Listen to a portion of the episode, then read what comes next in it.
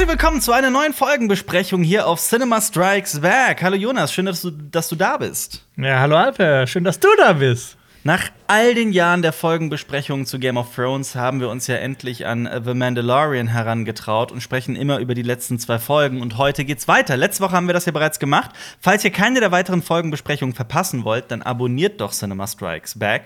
Ansonsten wünsche ich euch viel Spaß. Ähm, ihr kennt das Prozedere. Wir gehen langsam durch die Folgen und sprechen darüber, was dahinter steckt, wer welche Figur ist, was uns an der Folge gefallen hat und so weiter und so fort. Ja. Ich habe die Folge 2.3 vorbereitet, also die dritte Folge der zweiten Staffel, und Jonas die vierte. Hoffe genau. ich. Ja, das ist ich. gut. Aber erstmal vorweg, bevor wir damit anfangen, ähm, wir wurden darum gebeten, einmal kurz Kanon und Legends zu erklären. Das machen wir, ist natürlich ein bisschen schwieriger, diese Begrifflichkeiten zu äh, erklären, aber de facto ist es so, dass es eine Star Wars Haupthandlung gibt. Und als Disney 2012 war es, glaube ich, äh, Star Wars gekauft hat, beziehungsweise ganz Lucasfilm, wurden diverse Romane, Comics und viele Geschichten, die sonst zu Star Wars gehörten, wurden einfach ins Reich der Legenden verfrachtet. Also in die Legends. Das sind jetzt irgendwelche Mythen, die vielleicht irgendwann mal irgendwie stattgefunden haben. Ähm, aber es gibt quasi so eine Haupthandlung, eine tatsächliche Handlung. Genau. Ähm, Schön erklärt. Das ist kanonisch. Also so, so würde ich es persönlich erklären. Ist gar nicht so ja. einfach, wie ich finde, das Wort kanonisch zu erklären. Ja, also tatsächlich ist schwierig. Es ist schwierig. Also es ist also Legends, was nicht kanonisch ist, ist quasi in dieser fiktiven Welt fiktiv. Ja, also und alles, was kanonisch ist, ist in dieser fiktiven Welt wirklich passiert. Ja, äh, kurz zur Übersicht: Alle großen Star Wars Filme sind kanonisch, äh, die Clone Wars und Rebels Serie sind kanonisch, äh, die neueren Comics von, von Marvel sind kanonisch, aber auch The Mandalorian ist kan äh, kanonisch. Und deshalb sprechen wir öfters mal von Sachen, die aus nicht kanonischen Werken jetzt auch in Mandalorian vorkommen und dadurch kanonisch wurden. Das ist halt ist ein spannendes Thema. Du hast aber noch nicht mal alles aufgezählt. Also man muss da natürlich, natürlich noch äh, sowas wie Fallen Order, also Videospiele mit reinnehmen und diverse Bücher wie Aftermath und sowas. Ne? Ja. Das kommt ja also alles ich, auch noch ich, wollt, ich wollte jetzt nicht komplett alles nennen. Ja, ja. ja, ähm, dann noch zu der, zu der letzten Folge, die wir besprochen haben. Die zweite Folge, da ist ja, da geht es ja unter anderem um Baby Yoda, der immer wieder die Eier dieser Frosch Froschfrau isst. Mhm. Hast du mitbekommen, dass das im Internet einen gewaltigen Shitstorm ausgelöst hat? Habe ich überhaupt nicht mitbekommen. Oder war das wieder so ein, äh, in Anführungsstrichen, Shitstorm? Äh, ja, gewaltig. Ist, gewaltig dass zwei Leute, zwei äh, Idioten getwittert haben, so, oh, das ist äh, doof. Ach, da gab es schon relativ viele. Es waren nicht irgendwie nur ein, ja. zwei verwirrte Twitter-User. Also, also vier. Schon, ähm, die genaue Zahl weiß ich jetzt nicht, aber viele argumentieren, dass äh, Baby Yoda damit einfach viel zu böse sei. Also zum einen, dass die Figur damit halt unsympathisch wird. Ähm, zum anderen, ich weiß nicht. Vielleicht äh, kommt es auch aus einer veganen Ecke. Ich habe keine Ahnung. Also ich finde, chillt mal. Ähm, das, wir reden hier immer noch von einer völlig erfundenen Spezies. Mhm. Ähm, das ist vergleichbar, die Eier sind ja unbefruchtet, das ist ja vergleichbar mit sowas wie Hühnereiern, die hier gegessen werden. Und ich weiß nicht, wenn man in einem Film eine Figur sieht, die ein Ei isst, geht da auch nicht der nächste Shitstorm los. Nee. Ja. Schwierig, also, ne, das äh, wollte ich nur der Vollständigkeit halber noch gesagt haben. Ähm, dann noch eine Sache, die wir endlich mal, die wir mal klären sollten. Das haben wir eigentlich letzte Folge schon ein bisschen gemacht. Äh, wie nennen wir den Mandalorianer, um den sich diese Serie dreht? Es gibt Mando. Nämlich, äh, ich bin auch für Mando. Mando. Mando. Man könnte natürlich auch sagen, äh, äh, Dinjarin, wie er ja eigentlich heißt. Nee, das klingt irgendwie so wie irgendwie so Genie. Äh, ja. Kann, ich finde das ein bisschen. Ich finde den Namen nicht so toll. Ich finde Mando ist schon ein cooler Name. Ja, Mando ist. Bleiben wir bei Mando. Ähm, genau. Und noch eine Sache: Leute wissen ja, wenn man uns äh, bei Podcasts und sowas zuhört, dass wir mitten in Clone Wars stecken und mit der Serie zum Beispiel noch gar nicht durch sind. Ähm, und wenn wir dann über diverse Geschehnisse aus dem, aus dem, aus dem Star Wars-Universum sprechen, dann muss man der Vollständigkeit nachher aber noch sagen, denn bei Game of Thrones war das ja anders. Da kam ja alles aus Wissen, das definitiv bereits da war und teilweise nur halt zurecht nochmal zurechtgesammelt wurde. Ähm, hier ist es, hier müssen wir uns tatsächlich für jede Folge noch sehr viel beibringen. Mhm. Ich lerne auch, äh, ich habe auch jetzt gerade mit der vierten Folge sehr viel dazugelernt. Das ist schön. Ich habe äh, noch Kommentare rausgesucht, Jonas. Oder was ja, wolltest du noch sagen? Sorry. Äh, noch kurz. Äh, achso, stimmt. Ja, gestern ist ja die Star Wars äh, Fernand Voll Donuts Folge online gekommen. Falls ihr die mhm. auch schauen wollt, da kam der Marco von Nerdkultur war wieder zu Gast. Ähm, ja. Und da könnt ihr mal gucken, ob ich äh, diesmal gewonnen habe, denn ich bin gegen den angetreten, ob äh, mir meine, mein Clone Wars Ausflug bis zur dritten Staffel schon geholfen hat oder nicht. Ja. Bin ich mal sehr gespannt. Aber ich weiß es schon. äh, ich habe ein paar Kommentare rausgesucht, nämlich Entschuldigung, da ist mir gerade ein Stift runtergefallen. Äh, Marco V von YouTube schreibt: Etwas schade, dass Alper im Homeoffice nicht sein Tablet während der Folgenbesprechung mit einer orientalischen Massage verwöhnen kann. Das stimmt, ja. Das ist mir auch immer im Gedächtnis geblieben, als ich die äh, Game of Thrones Folgengespräche geschnitten habe. Für alle, die die nicht gesehen haben, Alper hat ähm, während den drei Stunden sein Tablet so gestreichelt, dass Alfie ganz neidisch äh, werden könnte. Ja, aber das sind so Übergangshandlungen. Also ich berühre auch immer was oder spiele mit irgendwas rum, ob es jetzt ein Stift ist. Darum ist der Stift gerade eben auch runtergefallen. Ja. Also irgendwas muss ich immer machen mit meinen Händen. Ich bin da Ja, für dich mein- wurde eigentlich der, der Fidget Spinner erfunden. Eigentlich schon. Also das ist so, da, da kommt mein ADS durch. äh, Finn schreibt: Frage vorab: Wer zählt die Kerzen? Das ist auch aus einem Überbleibsel aus der Game of Thrones Folgenbesprechung, weil Alper, ich glaube, in der letzten Staffel irgendwie den Fable hatte, die Kerzen zu zählen und daraus irgendwelche Schlüsse zu ziehen oder einfach so. Also keine ernst gemeinten Schlüsse, bevor man mich hier in ein, in ein, in ein seltsames Lager schiebt. Aber, ähm, also in eine seltsame Schublade steckt, so meinte ich das. Aber ja, gut. Ähm, Hans Müllerich schreibt zu der Eier-Thematik: Das war in Kapitel 9 kein Ei, sondern eine Perle. Also, wir sprechen von dem äh, Crate Dragon, von dem Crate Drachen, ne? Ähm, das gab es auch schon so im alten Kanon und auch in Knights of the Old Republic. Sie entstehen ähnlich wie in Muscheln, da der Crate-Drache auch viel Sand schluckt. Kleine Perlen kann man sogar als Kristall in Lichtschwertern verwenden. Dankeschön für den Hinweis. Das, äh, ähm, das war definitiv ein Fehler von uns, weil wir das als Ei bezeichnet haben. Ja. Cool. Damit würde ich sagen, wir starten mit äh, Kapitel 11. Hast du Bock? Äh, ich bin äh, hot Sehr gut. wie Bobby Schmörder. Achso, ich dachte, du sagst Oh jetzt wie. Ich dachte, du sagst jetzt ernsthaft. Ich habe ernsthaft damit gerechnet, dass du jetzt über die Regisseurin dieses Kapitel sprichst. Ich bin hot wie Bryce Dallas Howard. Ja, weil Aber das ich halt, bin- wir gucken ja in bin- dieselben Notizen, das steht da. Ich bin hot wie eine, wie eine Lava, ähm, Lava. Scheiße, wie heißt denn Meerkat? Ich, ich hab's mir auch. Äh, Hörnchen. Hörnchen. Wie heißen die Hörnchen? Was? Hörnchen? Eichhörnchen? Hörnchen! Nicht Eichhörnchen, die Hörnchen. Nein, die Hörnchen! Was sind denn die Hörnchen? Hörnchen. Erdmännchen, nicht Hörnchen. Du bist heiß wie ein Erdmännchen. nee, wie ein Lava-Erdmännchen. Okay. Ähm, Kapitel 11. The Heiress. Regie geführt hat äh, Bryce Dallas Howard. Und das ist auch kein unbekannter Name. Also, man kennt sie eigentlich vielleicht eher als Schauspielerin. Zum Beispiel aus Jurassic World. Da ist sie ja die Rothaarige, die für den Park arbeitet. Ähm, die hat aber schon mal Regie geführt in äh, The Mandalorian, nämlich in Kapitel 4, also in der ersten Staffel. Und sie ist die Tochter eines sehr bekannten Mannes, Jonas, nicht wahr? Ja, von Ron, Ron, Ron, Ron Howard, der ähm, unter anderem die Regie von Solo übernommen hatte ähm, inmitten der Dreharbeiten. Genau. Und, nur- natürlich auch für sehr viele andere Filme bekannt ist, wie äh, Apollo 13 oder die ganzen Illuminati-Filme. Genau. Ähm, genau. Im Herzen der See zuletzt und äh, Rush und was weiß ich nicht alles. Ähm, und das ist auch, in dieser Folge hat sie ihrem Vater quasi Tribut gezollt, denn ähm, eine Sequenz in dieser Folge ist wirklich ganz genauso wie in Apollo 13. Weißt du zufällig welche? Äh, nö. da habe ich jetzt nicht drauf geachtet. Ist nicht Weil bei schlimm. der, bei, bei, der, Also- bei der elften Folge habe hab ich nicht so viel aufgepasst, weil ich die ja nicht vorbereiten musste. Das stimmt. Aber das ist, äh, wenn die Razor Crest auf äh, äh, Trask landet, also auf dem Planeten landet, dann äh, verglüht sie da ja so langsam. Und es ist definitiv kein Zufall. Man könnte jetzt natürlich argumentieren, ja klar, wenn es die Atmosphäre da betritt, dann äh, entsteht natürlich Reibung und dann entsteht Feuer. Äh, Ja. Nee, ja, natürlich, aber es ist wirklich auch von den, von den Einstellungen her und auch von der Schnittabfolge, es ist wirklich eins zu eins wie in Apollo 13. Cool. Und äh, das ist doch mal eine sehr schöne Hommage. Sehr schön, das ist mir nicht aufgefallen. Genau. Cooler Fun Fact. Ja, 33 Minuten ist die Folge lang, damit kürzer als die vorherigen beiden. Ähm, wie fandest du sie so vorab? Ähm, mir hat die ehrlich gesagt ziemlich gut gefallen. Ähm, ich fand nämlich die zweite Folge, die fand ich okay.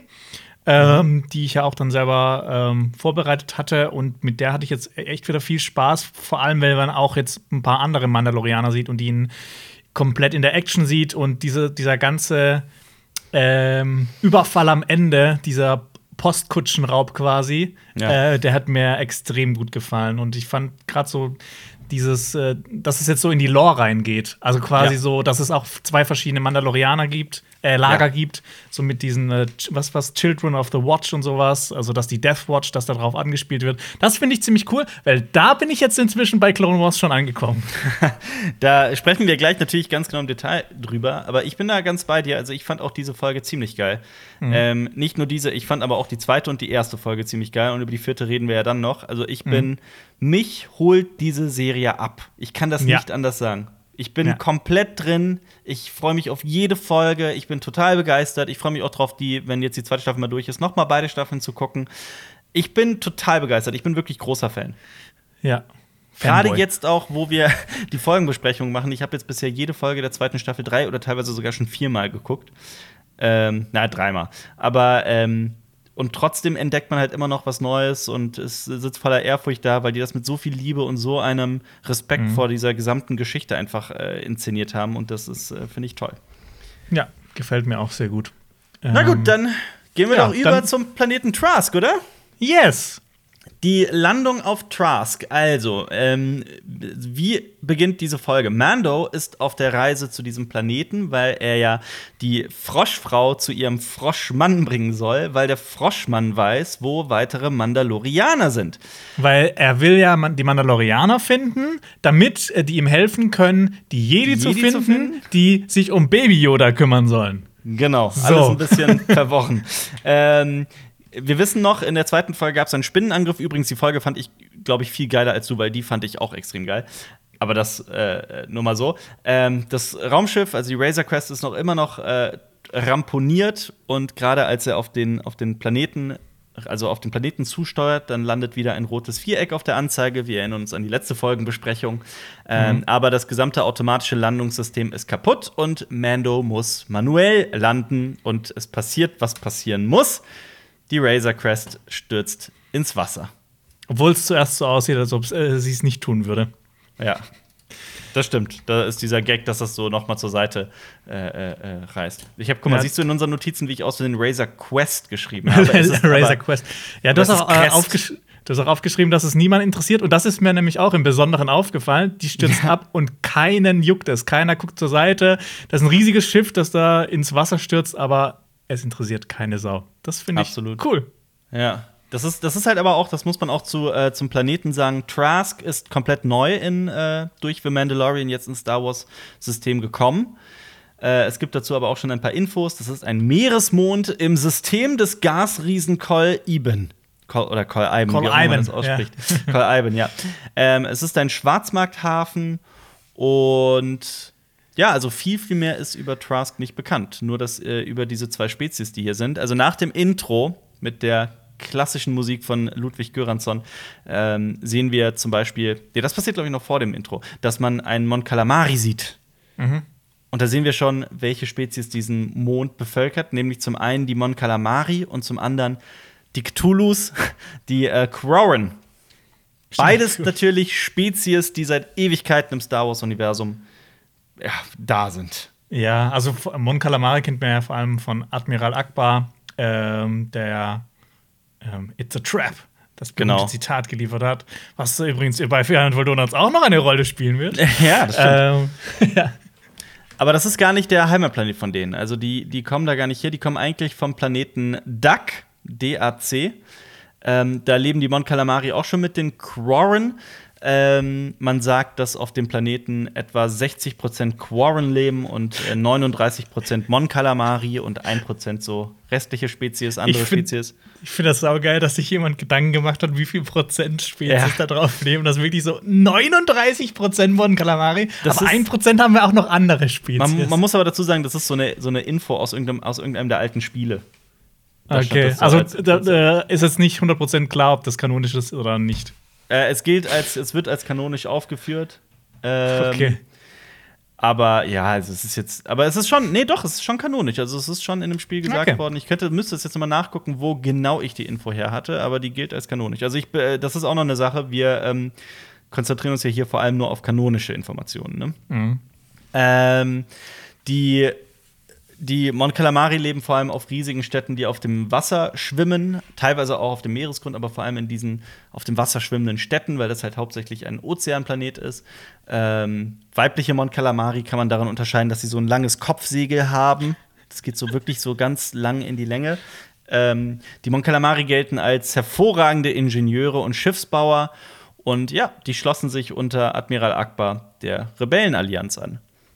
Und Sehr was ich schön. nicht wusste, die haben halt ähm, extrem, also die haben Lungen, keine Kiemen oder sowas, und die haben aber extrem leistungsfähige Lungen und können wirklich lange Zeit unter Wasser bleiben. Oh, das wusste ich auch nicht. Ja. Und die, oh, wieder äh, was gelernt. Siehst du, jetzt kommt noch mehr, weil die Quarren sind natürlich eine etwas äh, unbekanntere Spezies. Ähm, das sind diese Viecher, die mit den Tintenfisch, äh, den, den Tentakeln vom Mund, die so Cthulhu-mäßig aussehen. Die leben tatsächlich eher im Ozean, sind aber genauso naturverbunden wie die Mon Calamari, aber während die Mon Calamari eher so als also eher als ein bisschen verträumt und idealistisch gelten, sind die wirklich eiskalte Pragmatiker. Ähm, die bauen Erz ab in den Tiefen des Ozeans. Aber sie, sie können halt auch, wie man in der Folge sieht, über Wasser leben und es soll sogar Quarren auf Tatooine geben. Okay. Und die, ähm, die Beziehung zwischen diesen beiden Spezies, die war nicht immer so friedlich, denn ähm, die, also die haben sich vor langer Zeit bereits immer wieder mal bekriegt. Die Mon Calamari haben die allerdings irgendwann geschlagen und fast komplett ausgelöscht. Also sie hätten sie auslöschen können, haben es aber nicht getan. Sie haben stattdessen beschlossen, das ist eine wirklich äh, einzigartige Handlungsentwicklung, wie ich finde. Das ist eine einzigartige Idee.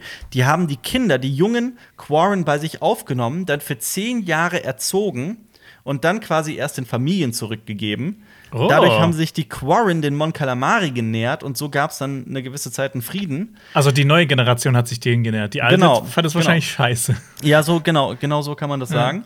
Und äh, in den Klonkriegen haben die sich dann erneut bekämpft, weil die Quarren, also die Mon Calamari auf die Seite der, der also weil die Quarren auf die Seite der Separatisten gewechselt sind. Oh, so weit bin ich noch gar nicht bei Clone Wars, falls Ja. das da noch vorkommt. Das kommt vor. Das ist auch noch ein ganz großes Oh. Thema. Da bin ich Ähm, gespannt. Und dann, als das Imperium sich äh, äh, auch, auch Duck besetzte, das hat die beiden Völker wieder zusammengeschweißt, auf jeden Fall. Und was man noch über die Quarren sagen kann, sie gelten als Meister der Gifte. Oh, so wie die, ähm, ich komme immer wieder, die, die Menschen aus Dorn. Ja, Ich komme immer wieder zurück zu Game of Thrones. natürlich. Ich habe auch, glaube ich, ein, zwei Vergleiche in, in, in meiner Folge, äh, in meinem Part. In deiner Folge, ja. ja. Wir sind dann, ähm, ja, wir sind dann auf äh, Trask. Ähm, da sieht man natürlich direkt mal, wie die, wie die Razor Crest aus dem Wasser gezogen wird. Was sagst du dazu? Das ist mir ehrlich gesagt gar nicht so aufgefallen. Dass die Razor Ähm. Crest aus dem Wasser gezogen wird? Nein, dann, was, was, ist, was sie aus dem Wasser zieht. Das ist dir nicht aufgefallen? Nee. Boah, mir in der Also, ersten das Ding ist halt auch, ich habe ich hab diese Folge vor einer Woche gesehen. Ähm, Genau. Das ist ein AT-AT. Kennt man ja zum, zum Beispiel aus Das Imperium schlägt zurück. Diese, also da werden sie absurderweise eigentlich nur imperiale Läufe genannt und noch nicht mal irgendwie AT-AT. Ähm, aber so heißen sie. Ähm, kanonischen Informationsfolge, das ist zwar ein bisschen, da gibt es zwar auch andere Werte, aber vor allem geht man davon aus, dass sie eigentlich in der Regel 22 Meter hoch sind. Das auch noch so als Info. AT-ATs kann man eigentlich ganz relativ schnell ähm, erkennen, weil die so vier Beine haben. Ja. Die es gibt, zwei Beinen heißen ATST. und es gibt in Fallen Order eine saugeile Sequenz mit einem AT-AT. oh ja. Das war. Und es, ja. und es gibt in der in, in Final Ja. Fantasy gibt es eine nicht so saugeile Sequenz, wo AT-AT auch eine Rolle spielt. ja, aber wirklich, ich habe ja Fallen Order erst vor kurzem noch fertig gespielt. Also, das kann ich echt jedem empfehlen. Jetzt ist ziemlich viel Spaß gemacht. Du hast recht, die AT-AT-Sequenz ist mit einer der besten. Mhm. Und auch hier, ich fand's einfach geil. So dieses, dieses kleine, das ist auch, wie viel einfach Liebe für die Lore hier in den Details steckt. Ja. Das ist halt einfach nicht irgendeine Maschine, sondern ein umgebauter AT-AT. Das finde Ja. ich so geil. Also die Recyclingfähigkeiten von den Spezies aus dem Star Wars-Universum sind äh, grenzenlos. Das stimmt. Ja, Mando ähm, ordnet einen Mon Calamari an, das Schiff zu reparieren. Dann findet die Froschfrau ihren Mann an dem Hafen und der Mann, das ist eine ziemlich süße Sequenz. Der Mann zeigt Ja. Mando eine Kneipe und dabei schaut ihnen eine Frau in einer, ja, in so einer Robe zu, mit so einem, in so einem Umhang. Ähm, und das stellt sich raus, ähm, später dann vor allem, das ist eine Mandalorianerin mit dem Namen Cosca Reeves.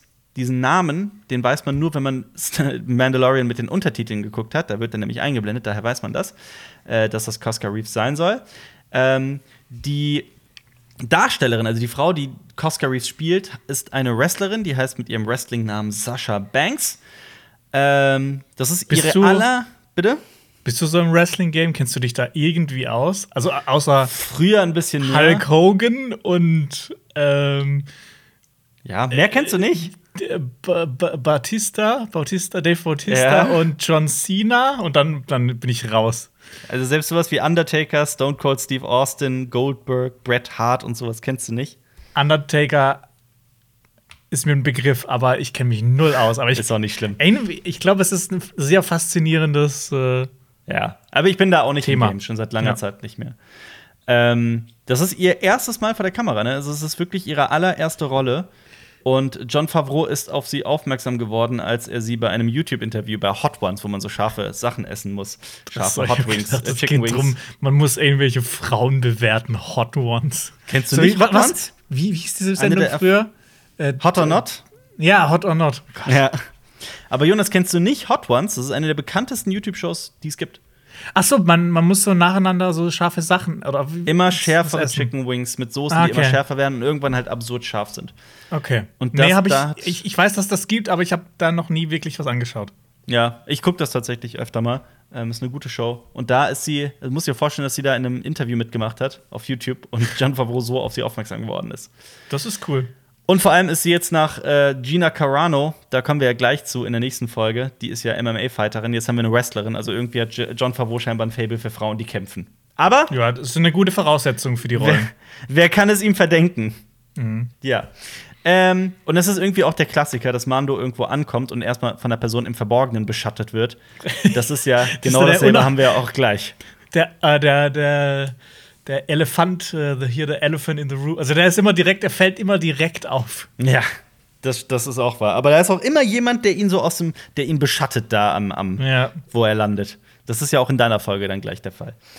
Und Sasha Banks ist die Cousine von Snoop Dogg. Das noch so als Fun Fact. Das ist sau witzig. ja. äh, dann geht's halt ab in die Bar. Da beginnt so eine die kleinste Storyline dieser Folge, dass Baby Yoda Hunger hat. Ähm, und Mando Mal bestellt, äh, mal wieder. Mando Mhm. bestellt für ihn Chowder. Chowder ist tatsächlich in Star Wars so ein Begriff für eine Suppe. Eigentlich spricht man immer von der New York Chowder, die ist sehr bekannt. Das ist eine Muschelsuppe ähm, von, den, von den Gangans. Und diese Muschelsuppe hat tatsächlich auch so einen aggressiven Mund und greift Jäger an. Also, so, also das ist so eine Muschel, die alles angreift, was, was sie sammeln möchte. ja. Ähm, ja, hier ist es eher so ein Tintenfisch, so Facehugger-mäßig. ja, das hat mich auch sehr dran erinnert. Äh, wie aus Alien. Weil gerade Ja. auch in der letzten Folge war ja auch so eine Alien-Referenz drin. Ja. Fun Fact wusste ich aber auch nicht, habe ich durch meine Recherche rausgefunden. Das ist quasi ein eins zu eins ein Sketch von den Free Stooges. Habe ich mir dann auch angesehen. Die Free Stooges sind ja eine wirklich recht alte Comedy-Truppe aus den, aus den USA, aber natürlich Kultstatus da. Und die haben einen berühmten Sketch, wo ein Typ eine Auslandsuppe isst, die zurückbeißt. Und das ist wirklich, wenn man sich das Ja, mal krass. anguckt, das ist sehr, sehr, sehr ähnlich. Also es ist auf jeden Fall eine Hommage. Krass, was die da alles unterbringen, ohne dass es jetzt Ja. ne, jemanden, der das nicht kennt, irgendwie so Krass, schlecht ne? auffallen würde. Ja. Absolut. Das finde ich auch. Ja, Mando bezahlt den Barkeeper und erhält die Info, wo es weitere Mandalori Mandalorianer gibt. Und er bezahlt sogar mit so, einer, mit so runden blauen Scheiben. Das ist, das nennt man Calamari Flan oder Flan. Das ist eine Währung, die in Kapitel 1 eingeführt wurde.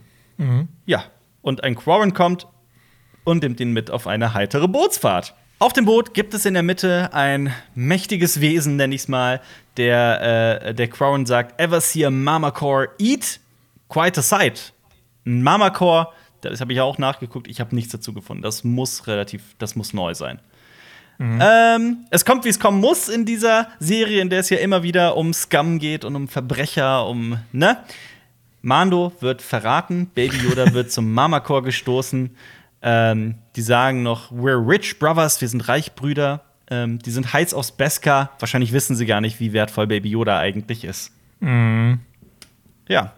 Mando wird aber dann gerettet von drei Mandalorianern in blauer Rüstung und damit kommen wir direkt zu der wichtigsten dieser Mandalorianer, nämlich Fand ich, ne, fand ich aber eine richtig geile Sequenz, Auf dass man jetzt auch mal Fall. wieder andere Mandalorianer in Action sieht. total bin ich voll bei dir, fand ich auch geil. Ähm, wir reden aber von äh, Bo-Katan vom Clan Kreese. Und ähm, da muss ich jetzt ein bisschen ausholen, weil das wirklich jetzt richtig tief in die Clone Wars hineingeht. Und da eine ganze, ganze, ganze Menge passiert, die ich zusammenfasse. Ich möchte aber auch nicht zu viel spoilern. Also ich habe da versucht, die, die Waage zu finden. Ähm, Ja. Wie gesagt, man kennt sie aus der Serie Clone Wars und ein bisschen auch aus Rebels. Es ist eine gigantische Geschichte, die sie hat. Ähm, und wer Clone Wars gesehen hat, der sollte sich ja eh fragen, warum Mando eigentlich immer darauf besteht, seinen Helm nicht abzuziehen, weil in Clone Wars wird es halt immer wieder gemacht. Ähm, Bo-Katan ist die Schwester der Herzogin Satine Kreese. Die sagt mir sogar was. Die, äh, so weit bin ich jetzt schon gekommen bei Sage ich. Satine richtig? Ich, war mir, ich bin mir nämlich immer Ja. noch nicht sicher, ob es Satine, Satine ist, es, ne? Also ich glaube, Satine ist richtig. Ja. Und sie gilt als Pazifistin, was natürlich unter den Mandalorianern, ja, grenzwertig ist. Ähm, Ja, die, also in der Serie ist es so, dass sie ähm, sich da in dem Krieg, in den, in den Klonkriegen so ein bisschen raushalten will, aber trotzdem irgendwie immer was mit, mit äh, der Republik so ein bisschen anbandelt. Ähm, weil sie und Obi-Wan haben so. Mhm. Ja, ein da, da ist schon, ne? ja, Da da ist schon, da ist irgendwas im Busch. Ja. Ähm, genau, und die Schwester, also äh, Bo-Katan, die wir hier sehen, die hat äh, ganz viel dagegen. Sie ist eine klassische Mandalorianerin, für die der Krieg natürlich auch eine gewisse, ne, das, das steht für etwas. Ähm, sie schließt sich deswegen der terroristischen Vereinigung Deathwatch an. Und ähm, dieses, dieser gesamte Streit und um die pazifistische Herzogin äh, führt zum mandalorianischen Bürgerkrieg. Und es gibt dabei so zwei Fraktionen, halt zum einen die Death Watch und zum anderen die wahren Mandalorianer, alias die Superkommandos.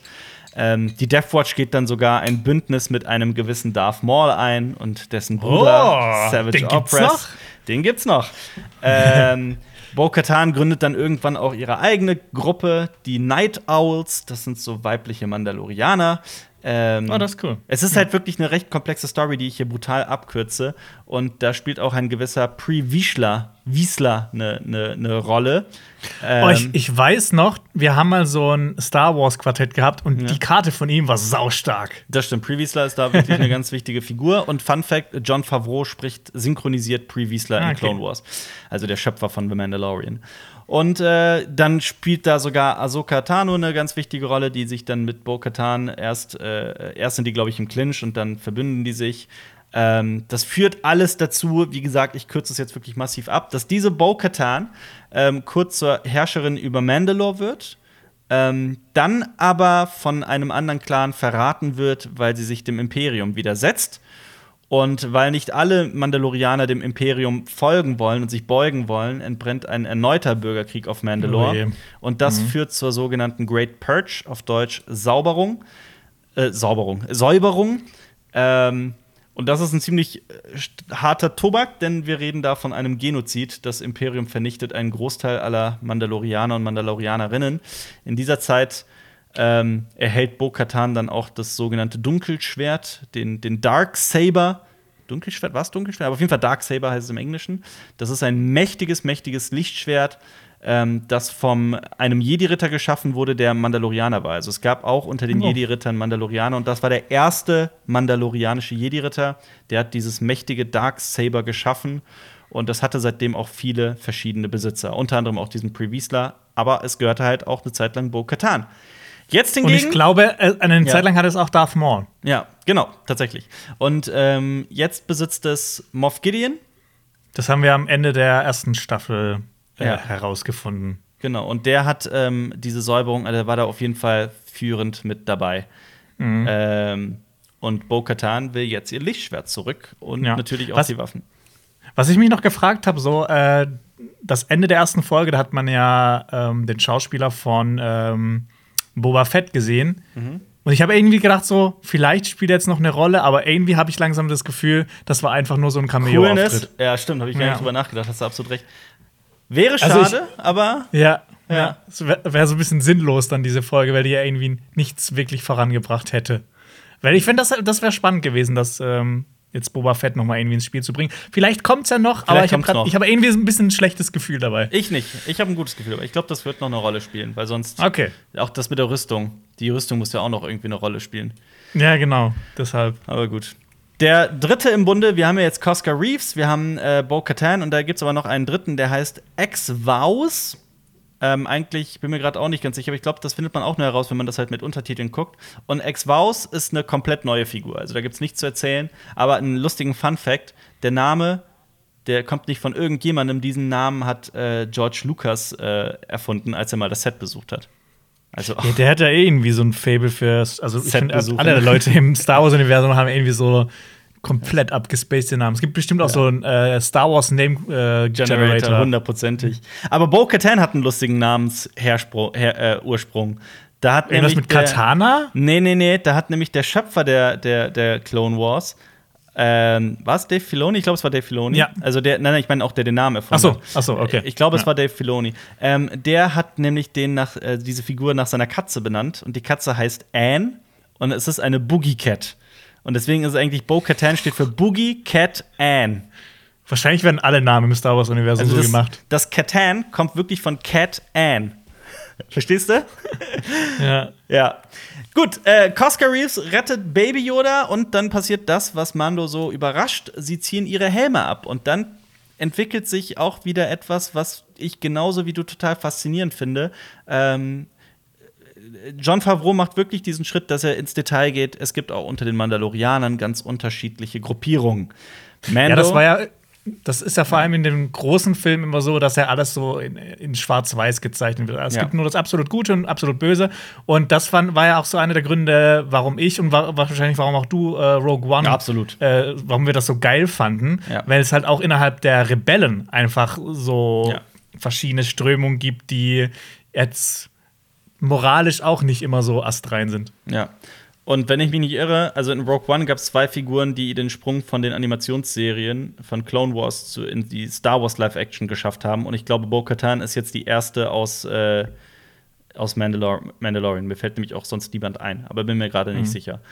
Ähm, genau, und Mando zählt zu den Children of the Watch. Das ist eine Splitterbewegung, die den alten mandalorianischen Weg nacheifert. Die meisten Mandalorianer tun das nämlich gar nicht mehr. So dieses, du darfst also, dass man zum Beispiel seine Rüstung nicht abnimmt, einen Helm nicht abnimmt, ist so ein ganz klares Erkennungszeichen dafür, wie weit mhm. man bereit ist zu gehen, um diesem alten mandalorianischen Weg nachzu. Äh, ja, genau. Also diese Herzogin Satine, die hat ja auch versucht, diesen, diesen kriegerischen Weg da einfach abzuschwören und eher ja. friedlich zu sein, weil die auch gemerkt hat, oder warum? Es gab so oft Kriege der Mandalorianer und am Ende wurden die immer besiegt und äh, ja. mussten darunter leiden. Ja. Also inwiefern das auch mit der Death Watch dann wirklich zusammenhängt, weil das Wort Watch liegt natürlich nahe, dass das irgendwie zusammenhängt. Ja. Das wissen wir aber zu diesem Zeitpunkt weiß das noch niemand. Aber eines aber ich, ist klar, bitte? Ich habe auf jeden Fall dran gedacht ja, dabei. Ich auch.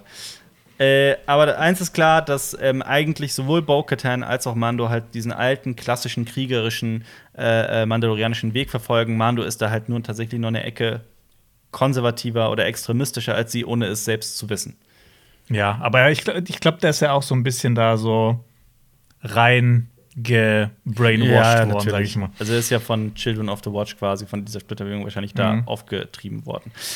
Katie Sackhoff heißt die Darstellerin übrigens von Bo-Katan. Das habe ich noch äh, oh, vergessen zu nennen. Ja, ich habe mir die ganze Zeit überlegt, hey, die kenne ich doch. Und du hast sie auch aufgeschrieben, Battlestar Galactica. Ja. Da spielt sie die blonde Pilotin. Genau sie, ja. Ach ja, Und jetzt. Daher kennst du sie. Und nicht nur das, was sehr cool ist, in den in Rebels und Clone Wars spricht sie Bo-Katan. Es ist nice. Katie Sackhoff, also sowohl die alte Synchrondarstellerin, äh, Synchronsprecherin spielt sie jetzt auch. Mhm. Genau, äh, sie vernichten das Schiff und fliegen weg, ähm, beschließen erstmal nicht zusammenzuarbeiten. Mando wird dann aber am, äh, zurück am Ufer von einem Quarren aufgesammelt, der ihn töten will. Der Quarren sagt, dass Mando seinen Bruder getötet hat.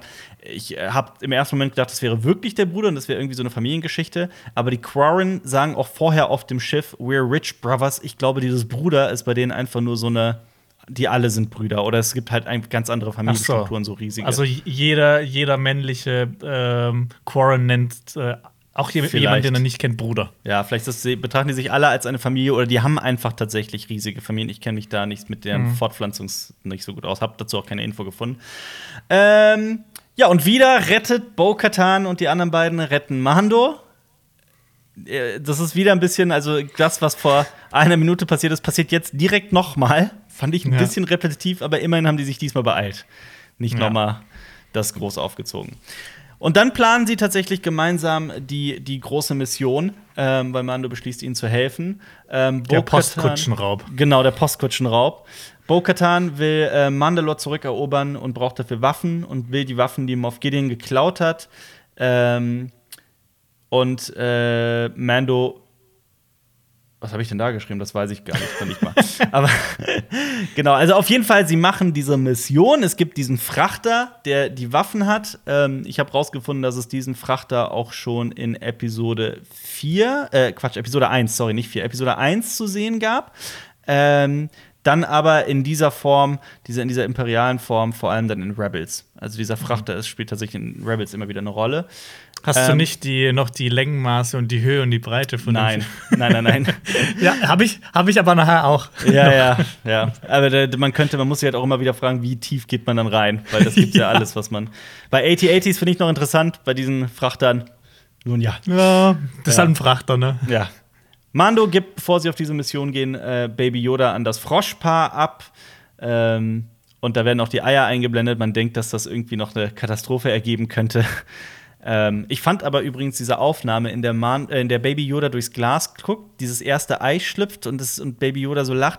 Schau dir noch mal diese Einstellung an. Die ist so wundervoll. Ja, Mit die ist mir der Musik. Erinnerung geblieben. Die ist geil, Echt ne? Ja, die, die haben schon auch so diese kleinen Momente mal zwischendurch, wo jetzt nichts äh, Großartiges passiert, die echt toll sind. Ach, die schaffen es einfach immer wieder, mein Herz zu erobern. Diese fucking Serie. Ich bin so ein großer Fan. Und dann führen sie diese Mission aus. Wir können jetzt gerade auch ein bisschen aufs Gaspedal drücken, weil es ist ja relativ klar, was passiert. Sie killen einen Stormtrooper nach dem anderen. Das ist einfach durch und durch Star Wars Action. Ich Ähm, verstehe auch nie, ich verstehe auch nie, warum diese dummen Stormtrooper nie in Deckung gehen. Warum sie sich nie hinter irgendwas verstecken oder sowas. Und Ja, warum? halt- weißt du, ich, das, was ich am meisten, also am wenigsten verstehe, die haben so fette Rüstungen, die einfach nichts bringen. Warum Ja. hat man die Rüstung dann überhaupt an? Ich finde es so witzig, wie wenn man mal ähm, irgendwelche Brettspiele spielt, zum Beispiel Imperial Assault oder wenn man äh, Fallen Order spielt oder wenn man irgendwie, ne, wenn man sowas spielt, da äh, versuchen die Macher ja immer wieder den Stormtroopern so eine gewisse, da sind das, das sind Stormtrooper ja teilweise wirklich eine Macht. Ähm, also nicht jetzt Star Wars Macht, aber so eine, also die sind ja nicht die sind ja keine Fliegen. Aber so immer, wenn wir in die Filme und Serien gehen, dann fallen sie wie die Fliegen und Ja. ja. Genau, der äh, äh, X-Bows sagt ja auch, die würden nicht mal einen Banter treffen von der Seite. Ähm, und Banter sind ja diese Kühe, die wir in der Folge Diese der riesigen ersten- Kühe. genau Ja. aus, von Tatooine Diese riesigen, langsamen Kühe. Ja. Ähm, ja, die, ich fand noch witzig, dass die Piloten kreidebleich werden, als sie hören, dass es Mandalorianer sind. Das finde ich auch cool. Also Ja. so, dass auch mal, dass, dass du so die, ich sag mal, normalen Leute siehst und wie die Ja. auf sowas reagieren. Absolut. Ähm, und äh, nutzen diese ganz besondere Sicht durch ihren Helm. Dieses, ähm, diese Wärmesichtkamera, diese Wärmebildkamera, das erinnert natürlich an welchen Film, Jonas? Ja, ein Predator. Das äh, ist mir auch aufgefallen. Natürlich. Co- Coole Referenz. Auf jeden Fall.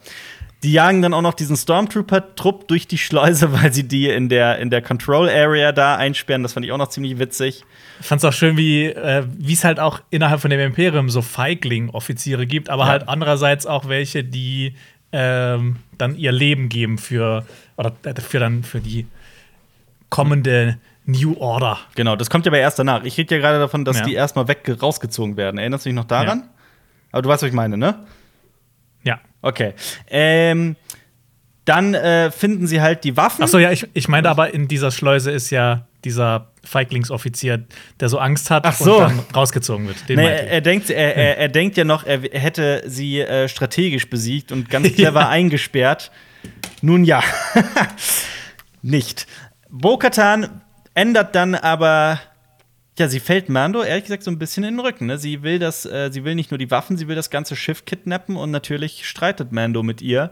Ähm, Bo-Katan will nämlich unbedingt das Dunkelschwert, Dark Saber, und sie sagt dann, this is the way, äh, um das Argument, um diesen Streit da, um das letzte Wort zu haben. Es fand ich sehr interessant. Ich möchte nur noch mal erwähnen, als sie auf dem Schiff miteinander sprachen, mit den Helmen, da sprach Mando, hat Mando als Machtwort gesprochen, this is the way. Und jetzt sagt es Bo-Katan, dreht also seine Worte um. Und ich sage das jetzt schon, weil am Ende gleich kommen wir dann noch mal drauf zurück. ja. Ähm, ja, Moff Gideon spricht derweil mit dem Offizier da im Cockpit, ne, vorne auf der Brücke. Ne, wie nennt man das? Cockpit ist es am ehesten, oder? Ja, diesen kleinen Raum. Ähm, und Moff Gideon sagt, du weißt, was zu tun ist. Der Offizier, das, Long live the genau, Empire. das fand ich halt, ja, mhm. das meinte ich gerade dann auch so im Vergleich. So, es gibt halt auch diese Offiziere, die nicht so ähm, extrem sind. Und dann gibt es halt diese Offiziere, die dann schon einfach bei dem Wort sagen, okay, die töten hier ihre Piloten ja. und äh, wollen das Schiff dann äh, crashen und damit unter untergehen, einfach nur, äh, um die anderen zu besiegen. Absolut. Ich habe mir noch gedacht, wenn dieses Schiff einen Selbstzerstörungsknopf hätte, dann hätte diese Serie auch jähes Ende gefunden. ja. Genau, aber Mando, der muss ja da erstmal durch diesen, durch diesen Raum, wo die zwei, äh, also wo unter anderem zwei Stormtrooper mit diesen Repeating, also mit diesen super starken Blastern sind. Ähm, er opfert sich auf und wirft halt seine Granaten da rein, wird aber mehrmals getroffen. Das zeigt halt auch, was für eine Wucht dieses, also was, was Beskar tatsächlich alles aushalten kann. Und mhm. ich würde sagen, mit dieser Aktion hat er sich dann, hat er seinen Teil des Vertrags des Deals auf jeden Fall eingelöst. Ja, fand ich auch eine ziemlich coole Aktion von ihm. Auf jeden ähm, Fall. Da sieht man halt auch noch mal, wie wie krass Beskar ist und mhm. wo ich mich auch so frage, so warum hat das dann, warum haben das dann nicht die Imperialen selber gemacht so? Ja. Na, egal. Ja. Ist wie Drachenglas quasi, Jonas. Ja, nee, wie, wie, wie valyrischer Stahl. Oh, wie valyrischer Stahl, genau, absolut. genau. Aber ähm, dann kommen sie halt im Cockpit an und äh, äh, Mando rettet das Schiff. Ne, also, dass sie nicht abstürzen und Bo Katan möchte herausfinden, wo sich das Darksaber befindet. Der Offizier bringt sich aber vorher um indem er so eine, also so eine, so eine, also man kennt das ja tatsächlich so aus dem Kalten Krieg und so, dass da Agenten tatsächlich so Giftkapseln im Mund hatten so teilweise. Blausäurekapseln. Genau, ja. einfach zerbeißen mussten, dann sind sie gestorben, um halt keine Informationen an die Feinde äh, auszuliefern. Ähm, ja, das, das gab es auch schon im Zweiten Weltkrieg. Genau, im Zweiten Weltkrieg gab es das ja. auch schon. Ähm, wahrscheinlich auch schon zuvor, könnte ich mir vorstellen, ich weiß es aber nicht. Mhm. Auf jeden Fall äh, habe ich mal versucht rauszufinden, ob es das irgendwie irgendwo schon mal im Star Wars-Universum so zu sehen gab. Ich persönlich habe da jetzt nichts gefunden. Ist auf jeden Fall äh, cool visualisiert worden. Ich habe sogar witzigerweise, also gut, ist eigentlich gar nicht witzig, kleine Triggerwarnung hier. Ähm, ich habe ein Star Wars äh, ähm, also da gibt es ja ganz viele Wikis und so, ne? Ich habe da einen Artikel gefunden über Suizide im Star Wars-Universum. Die haben tatsächlich aufgezählt, Krass. welche Figuren sich alle schon ähm, selbst das Leben genommen haben. Ähm, ne? Da, aber selbst da habe ich das nicht gefunden. Aber so aus, aus äh, Opferungsgründen oder wirklich so aus ähm ich sag mal, depressiven Gründen. Sowohl als auch. Also es geht um alle Figuren, krass. die irgendwie sich selbst getötet haben. Ja, also total krass. Aber ich habe selbst da habe ich keine Info darüber gefunden, ob es diese Art des, des, des, Selbstmords tatsächlich schon gab. Deswegen mhm. auch hier komplett neu. Fand ich sehr, sehr cool. Also auf eine, ne? Ja, es, es lässt halt auch mal diese, diese, dieses, äh, diese Überreste des Imperiums einfach noch mal ein bisschen fanatischer wirken. Total. Was ja einfach und cool das, ist für die Serie. Und das haben wir ja schon in der letzten Folgenbesprechung gesagt, das liebe ich ja an The Mandalorian. Wenn es böse wird, dann wird es wirklich böse. Und es geht halt mhm. wirklich ins geil ins Thema rein. Genau. Dann ist äh, der, äh, der Handlungsstrang quasi vorbei. Bo-Katan will, dass dann Mando mitkommt mit ihr. Ähm, er möchte aber nicht. Er möchte natürlich weiterhin Jedi suchen. Und sie verrät ihm, wen er sucht. Nämlich Ahsoka Tano, den, das Fass werde ich jetzt sicher nicht aufmachen. Ich sag nur so Nee, da, da, da nee, kommen wir nee. in der Folge dazu. Toll. Bin mal gespannt, wer von uns beiden das dann aufbereiten darf. Ja, ich wahrscheinlich, ne? In der fünften, ja. Ich bin aber echt. Aber ich bin nicht der allergrößte Fan von Ahsoka Tano bisher. Bisher. Ich bin, ich muss auch ganz offen sagen, also das ist, das ist wirklich eine gigantische Geschichte, die sie hat. Das machen wir dann wahrscheinlich, je nachdem, wie sich die Handlung weiterentwickelt, in der nächsten Folgenbesprechung. Mhm. Ähm, zu Planet Corvus und Stadt Caladan die äh, von Bokatan genannt werden. Das ist ein Waldplanet, auf dem Ahsoka Tano leben soll nach der Zerstörung des zweiten Todessterns. Und wie gesagt, das sind alles Themen für ein anderes Video. Ja. Aber sehr interessant. Ähm, Mando sagt, this is the way. Und dann sagt Bo Katan, this is the way. Also, das fand ich sehr, sehr, sehr schön gelöst, dass du erst auf dem Schiff, also auf dem Schiff von den Quarren mit dem Mama Core ähm, erst Mando This is the way sagt und Bo-Katan nichts sagt, dann auf dem Frachter Bo-Katan sagt This is the way und Mando nichts sagt. Und jetzt, wo sie mhm. quasi den gemeinsam die Mission erfüllt haben und sich beide verstehen, sagen beide This is the way. Einfach ja. schön gemacht. Es sind ja, es sind ja am Ende immer noch beides äh, Mandalorianer. Genau, und es ist ja auch sie Deathwatch, er Child, Child of the Watch und Watch hier, Watch da. Eigentlich wollen ja beide auch dasselbe. Das sind Night's beides, Watch. Ja, Watchmen. Beides sind ja keine, also sind ja, gehen ja ungefähr, haben dieselbe Einstellung, wenn auch ein bisschen Mhm. anders. Ja. Ähm, genau. Und dann geht's weiter. Mando holt natürlich Baby Yoda wieder ab. Ähm, es ist einfach unfassbar, wie süß ich diese Froschwesen finde. So irgendwelche willkürlichen Nebenfiguren und ich denke mir einfach nur, macht noch fünf Folgen mit denen. Ja, eine Spin-off-Serie. Absolut, ich find's einfach geil. Und selbst in diesen kleinen Handlungssträngen macht äh, äh, äh, Mandalorian, finde ich, einfach Spaß. Genau, dann sind wir wieder auf der Razor Crest und da sehen wir, das Schiff ist in Anführungszeichen repariert, überall Seile und Netze. Da hat der Mon Calamari natürlich ganze Arbeit geleistet. Fand ich sehr witzig. Und äh, ganz am Ende schließen wir noch den allerkleinsten aller äh, Handlungsstränge, nämlich Baby Yoda hat ja die ganze Folge über wie immer Hunger und dann bekommt er halt doch noch was zu essen. Diese kleine, gruselige Krabbenspinne. Und äh, ja, auch eine witzige, witzige Szene, wie ich finde. Ja, hat mir gut gefallen. Mir die auch. Folge. Mir auch. Also ich weiß auch nicht, was ich da. Also ich finde es zum Beispiel geil, dass alles halt so in sich geschlossene Handlungen sind, aber trotzdem große Handlungsstränge natürlich fortgeführt werden. Man erfährt so viel über das Star Wars-Universum, so viele Dinge, von denen man irgendwann vielleicht, also entweder wusste man nichts von vielen kleinen Details oder so viele Dinge, die man sich immer gefragt hat. Und es ist einfach, es fühlt sich so organisch richtig in dieser Star Wars-Welt an. Ja. Und von mir aus, also man hat ja jetzt schon die Info gehört von Disney, dass sie viel mehr auf die Serien setzen wollen, auf die Obi-Wan Kenobi-Serie. auf Ja, Mann, die Obi-. Die Obi-Serie. Ich bin voll dabei. So scheiß, ich hätte Rise of Skywalker einfach nicht gebraucht. Nee, gar nicht. Das hat niemand gebraucht. Das hat wirklich, das hab ich, das hättet ihr einfach das Geld genommen und John Favreau für The Mandalorian gegeben. Alles gut. Das Ja. ist, da sind 400 Millionen US-Dollar oder sowas. Ich meine, die haben die natürlich wieder zurückverdient mit Rise of, Sky, Rise of Skywalker, wenn auch jetzt nicht allzu viel. Ich glaube, so erfolgreich war der dann doch nicht, wie er hofft. Also, ich glaube, es wäre auch schon besser gewesen, wenn sie den Titel nicht äh, Rise of Skywalker genannt hätten, sondern The Couscous of Skywalker.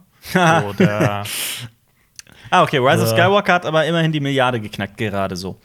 The Bulgur of äh, Skywalker. Okay. Aber ja, also von ich finde, ich finde Star Wars findet für mich gerade absolut geil in Mandalorian statt. Und wie gesagt, Fallen Order finde ich zum Beispiel ja auch ziemlich cool. Ja.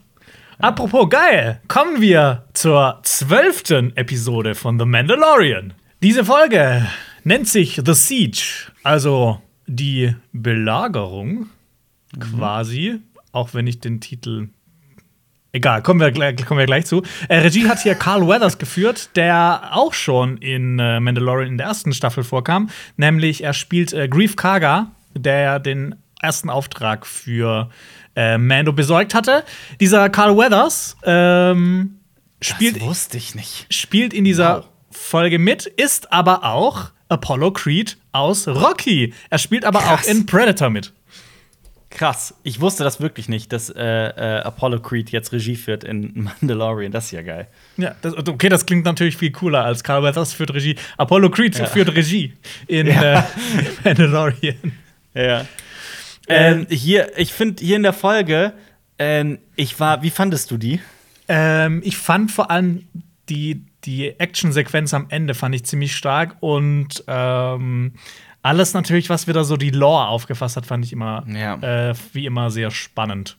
Genau, aber die Action, also da kommen wir ja noch dazu. Ich finde mit diesen modularen Sets und dem Virtual Production, mit dem die arbeiten, also dass die Sets teilweise auch komplett in 3D in dieser Engine, in der Unreal Engine hergestellt werden, ne, dass du einfach ein digitales Set komplett hast. Ähm, das ist teilweise einfach, das sieht hervorragend aus. Ja, das, das ist die Zukunft. Das, sieht ist- so geil also aus. Ich ja. war teilweise so geflasht von den Speeder-Bike-Sequenzen und so Einstellungen. Die, das sieht teilweise so großartig aus, aber dazu kommen wir gleich noch. Ja, das sieht teilweise besser aus als die, die, die teuren Hauptfilme. Ja, genau das ist es nämlich. ja. Äh, genau. Wir haben äh, die letzte Folge ähm, in das Ende in der Razor Crest verbracht, die kaputt ist. Die ist natürlich immer noch kaputt. Äh, kaputt. Sie ist immer noch kaputt. Ähm, Mhm. Und hier haben wir direkt mal wieder eine witzige äh, Szene zwischen Baby Yoda und Mando. Ähm, Ma äh, Baby Yoda soll ja irgendwas mit Kabeln, irgendwas reparieren. Und das hat Genau. mich sehr an die äh, Baby Groot-Szene aus äh, Guardians of the Galaxy 2 äh, erinnert, in der Rocket Raccoon ihm quasi so sagt, wie er ähm, diesen, diesen, diese Bombe bedienen soll. Und dass Ja, er das, das- dass er da nicht draufdrücken soll. Und das ist ja quasi eins zu eins das, was hier passiert. Das Bloß, dass blaue Kabel Ja. ins, wo das rote Kabel war, und das rote Kabel, wo das blaue Kabel war. Ja. Ich habe mich auch die ganze Zeit, witzig. schon die ganze Zeit gefragt, so wie die diese Soundeffekte von Baby Yoda hinbekommen. Ob das irgendwie jetzt so eine, so eine Frau ist, die immer so, hey, Mhm. die einfach so eine sehr hohe Stimme hat und das dann so macht. So, ähm, Ich weiß es auch nicht. da würde ich auch mal gern hier in dem ADR-Raum sein.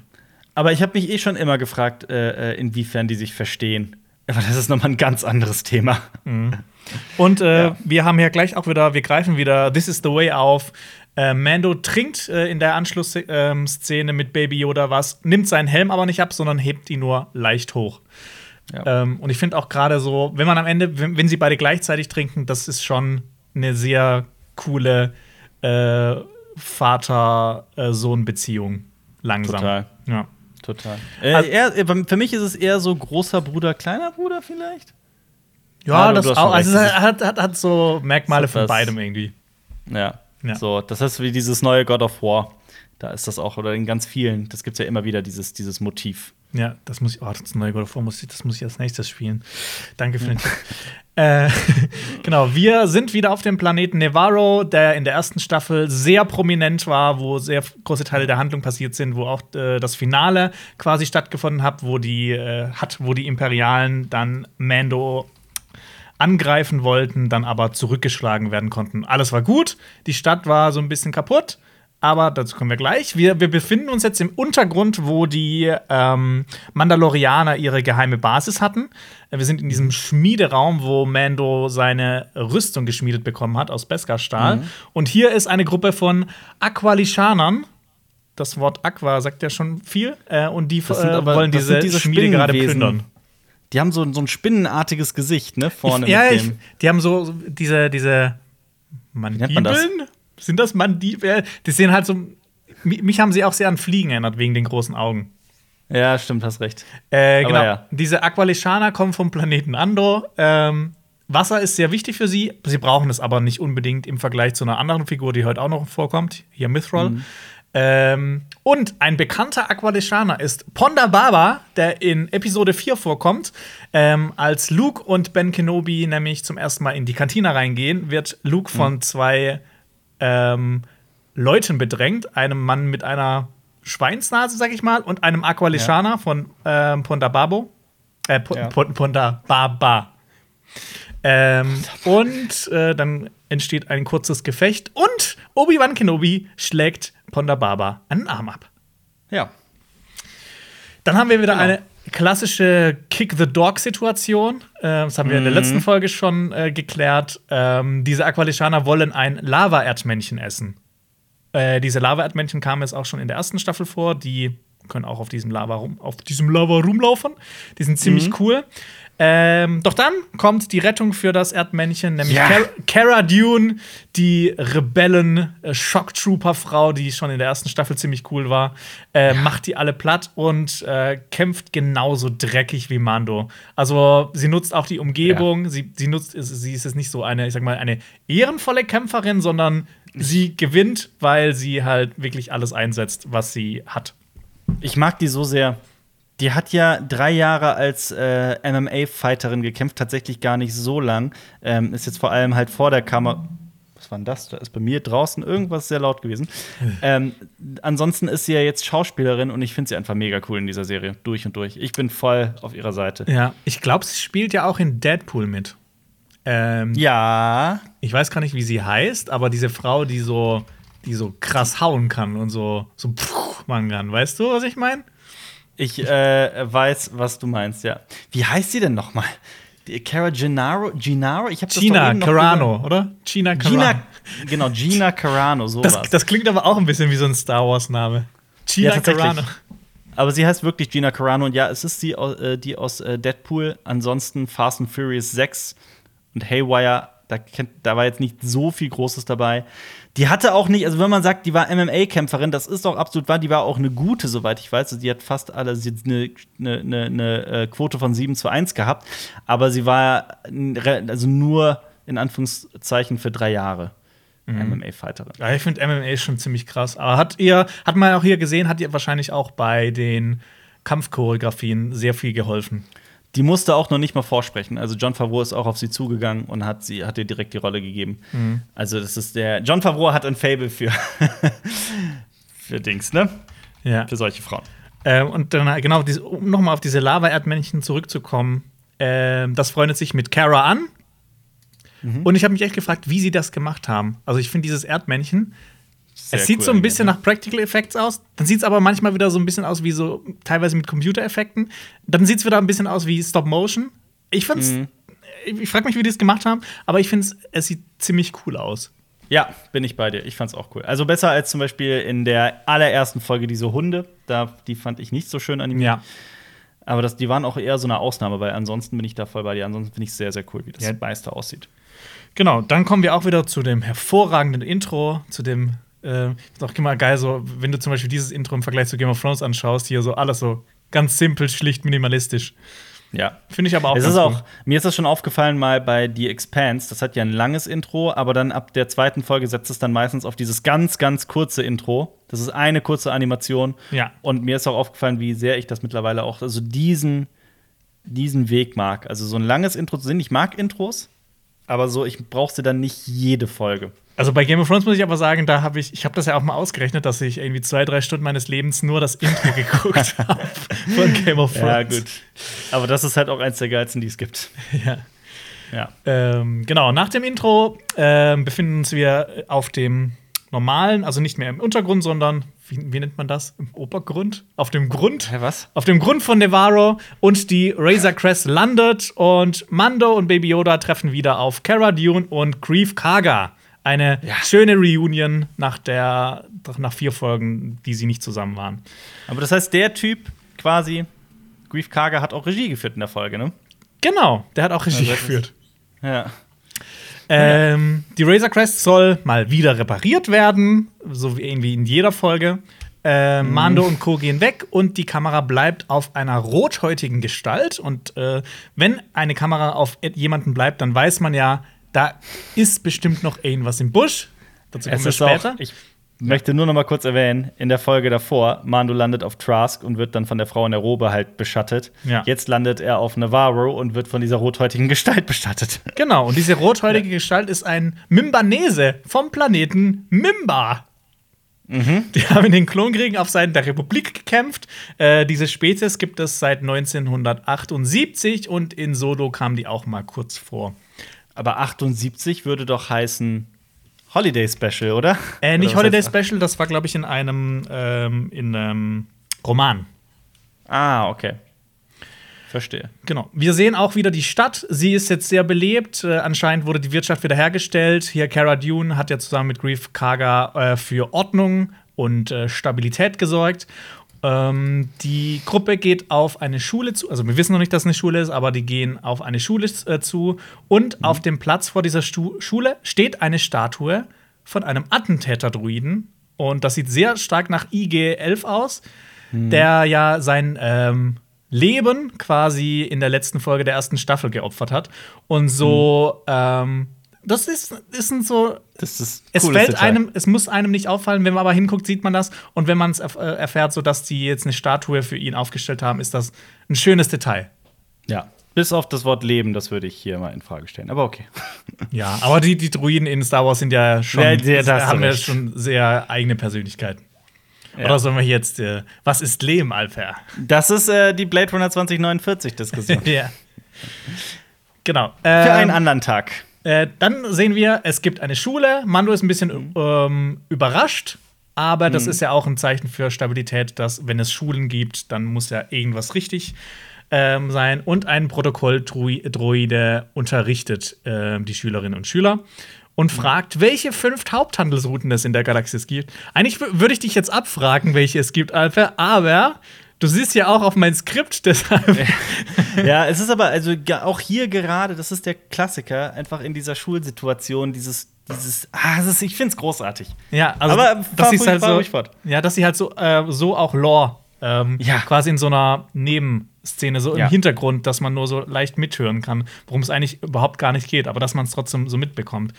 Ja. Ähm, Kurz, einfach der Vollständigkeit halber: Die fünf äh, Haupthandelsrouten in der Galaxis äh, sind die per Perlemianische Handelsstraße, die Rimmer Handelsroute, die Hydianische Handelsstraße, die Korellianische Schnellstraße und die Korealische Korel, boah, Korel, Korellianische Handelsstraße.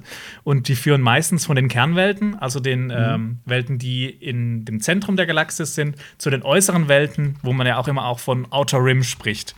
Ähm, umso weiter man reingeht, meistens ist es so stabiler, größere Planeten, mehr Bevölkerung. Outer Rim ist ja so verschrien als der, der wilde Westen ja. im Star Wars-Universum. Und diese Haupthandelsrouten, die da führen, die sind eigentlich auch immer sehr gut gesichert. Deshalb sind es ja auch genau. Haupthandelsrouten. Genau. Kann man nicht auch so sagen, dass quasi Coruscant so, die eigentlich so als der, der Mittelpunkt gilt ja, das, das ist, ja so der, sehr der wichtigste äh, ist schon Dreh- und Angelpunkt. Im, im, Im, Kern der Galaxis, ja. Genau, und ich glaube, die führen auch alle, all diese Routen führen zu Coruscant zusammen. Also die treffen sich alle in, in Coruscant. Ja. Die kreuzen sich eh immer überall irgendwo ein bisschen. Aber dann, da gibt es auch schöne Karten im Internet, falls das irgendjemand sehr interessiert. Ich finde das aber wahnsinnig interessant. Also, ich mhm. find, da bin ich immer voll dabei. Ja, ich finde auch geil. so, wenn, wenn man sich nicht so viel mit Star Wars auseinandersetzt und dann zum ersten Mal so eine Galaxis-Karte sieht, und dann so, ah, hier ist Tatooine, ah, hier ist Coruscant. Und es macht immer so ein bisschen mehr Sinn dann. Ähm, ja, ich finde, das, das hilft bei dem, bei dem ganzen Verständnis, so diese Örtlichkeit, äh, ja. wo etwas ist. Genau, das stimmt. Ja. Genau, und ähm, Baby Yoda soll in dieser Klasse bleiben, während die Erwachsenen sich um Serious Business kümmern und er will einen Space Macaron von seinen Mitschülern haben. Der ist aber verweigert. Äh, wir sehen auch ein kleines Mädchen, also die tuschen alle so ein bisschen, weil Baby Yoda da abgesetzt wird. Und eines dieser kleinen Mädchen hat, ein, hat die gleiche Frisur wie Ray. Also so ja. diese drei Zöpfe so hinten runter. Ja, ist mir auch aufgefallen. Ähm, Warum? Ist, die, ist Ray ein Star geworden? Nee, ich glaube, das ist einfach so ein kleiner so ein kleiner Nord äh, zu, ja. zu Ray aus Star Wars 7, weil diese Serie strotzt ja vor Hommagen Hommage, an alle ja. möglichen Star Wars Werke. Star Wars Werke. Genau. Ja, aber äh, du hast recht. Der Protokolldruide ähm, erzählt uns weiter, also wir lernen heute sehr viel von Star Wars und sagt, ja. dass äh, Chandrilla die, der Hauptplanet der neuen Republik ist. Ähm, Chandrilla kennen wir dann ja aus Episode 7, da wird es ja auf halber Strecke zerstört von der Starkiller Base.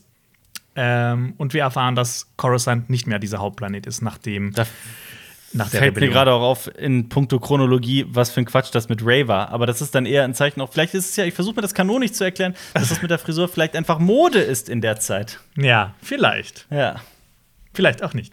Und ja. wir äh, hören etwas von einem akadesischen Malstrom. Und dieser Malstrom, mhm. den haben wir schon mal gesehen, nämlich in Solo. Äh, mhm. das, äh, der akadesische, akadesische Malstrom ist eine, ich komme mir vor wie so ein, irgendwie so ein Geografieprofessor, der irgendwie so die unnützesten Fakten der Welt raushaut. Weil es auch nicht. Weil's auch nicht Ach, das ist super Aber ich finde es ich find's, ich find's so mega interessant. Ja. ja, ich auch. Genau, der akadesische Malstrom, das ist eine gefährliche Region bei den Planeten, bei Planeten o Obadiah und Kessel. Kessel hat man vielleicht schon mal gehört. Ähm, und diese, dieser Malstrom wird Moment, was von denen er letzteren vollständig umrahmt. Also Kessel hat er quasi eingekesselt, dieser Malstrom. Mhm. Dieser Malstrom ist so gefährlich, weil da Gravitationsbrunnen, Gaswolken und Carbon- und Eisfelsen drin rumfliegen, mhm. was einen Flug dadurch eigentlich nahezu unmöglich macht. Aber ein besonderer Dude hat es schon mhm. geschafft, nämlich Han Solo, äh, was ja. wir auch sehen in ähm, Solo, A Solo. Star Wars Story. Äh, den Kesselflug. Den Kesselflug, den hat er geschafft. Ähm, genau, wir haben ja auch diese großen bedrohlichen Viecher gesehen, die da auch drin sind. Also sind halt wirklich, es ist von vorne bis hinten ein gefährliches Gebiet. Hilft mir gerade, ist äh, Han Solo wirklich der aller, aller Einzige, der jemals den Kesselflug geschafft hat?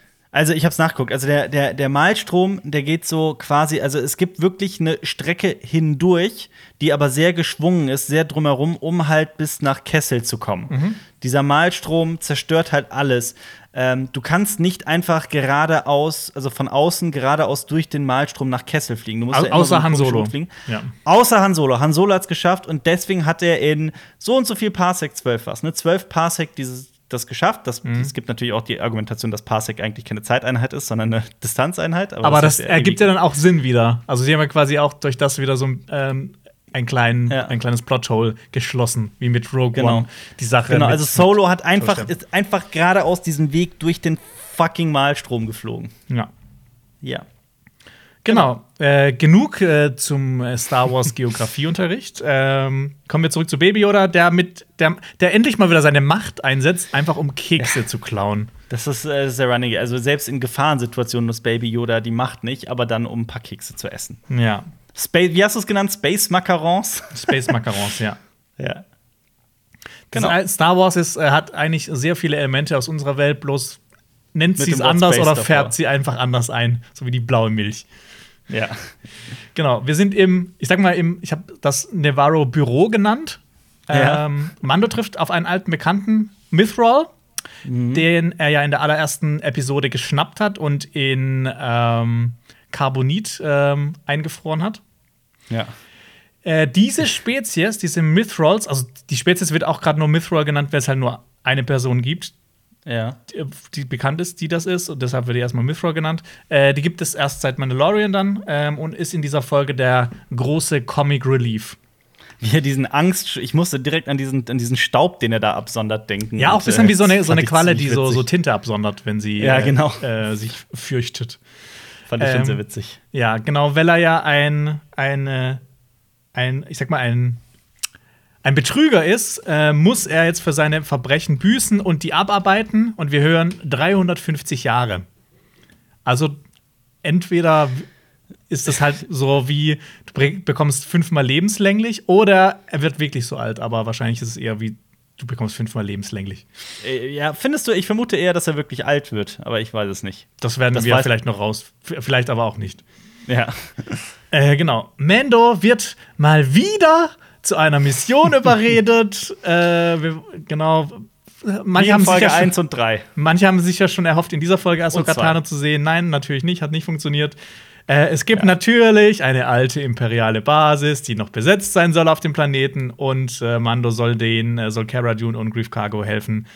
Äh, Grief Cargo, Grief Karga helfen, ähm, diese Basis, die anscheinend nur sehr ähm, leicht besetzt ist, einfach kaputt zu machen, dass dieser Planet sicher ist. Endlich, endlich sicher und frei ist, ja. Ja.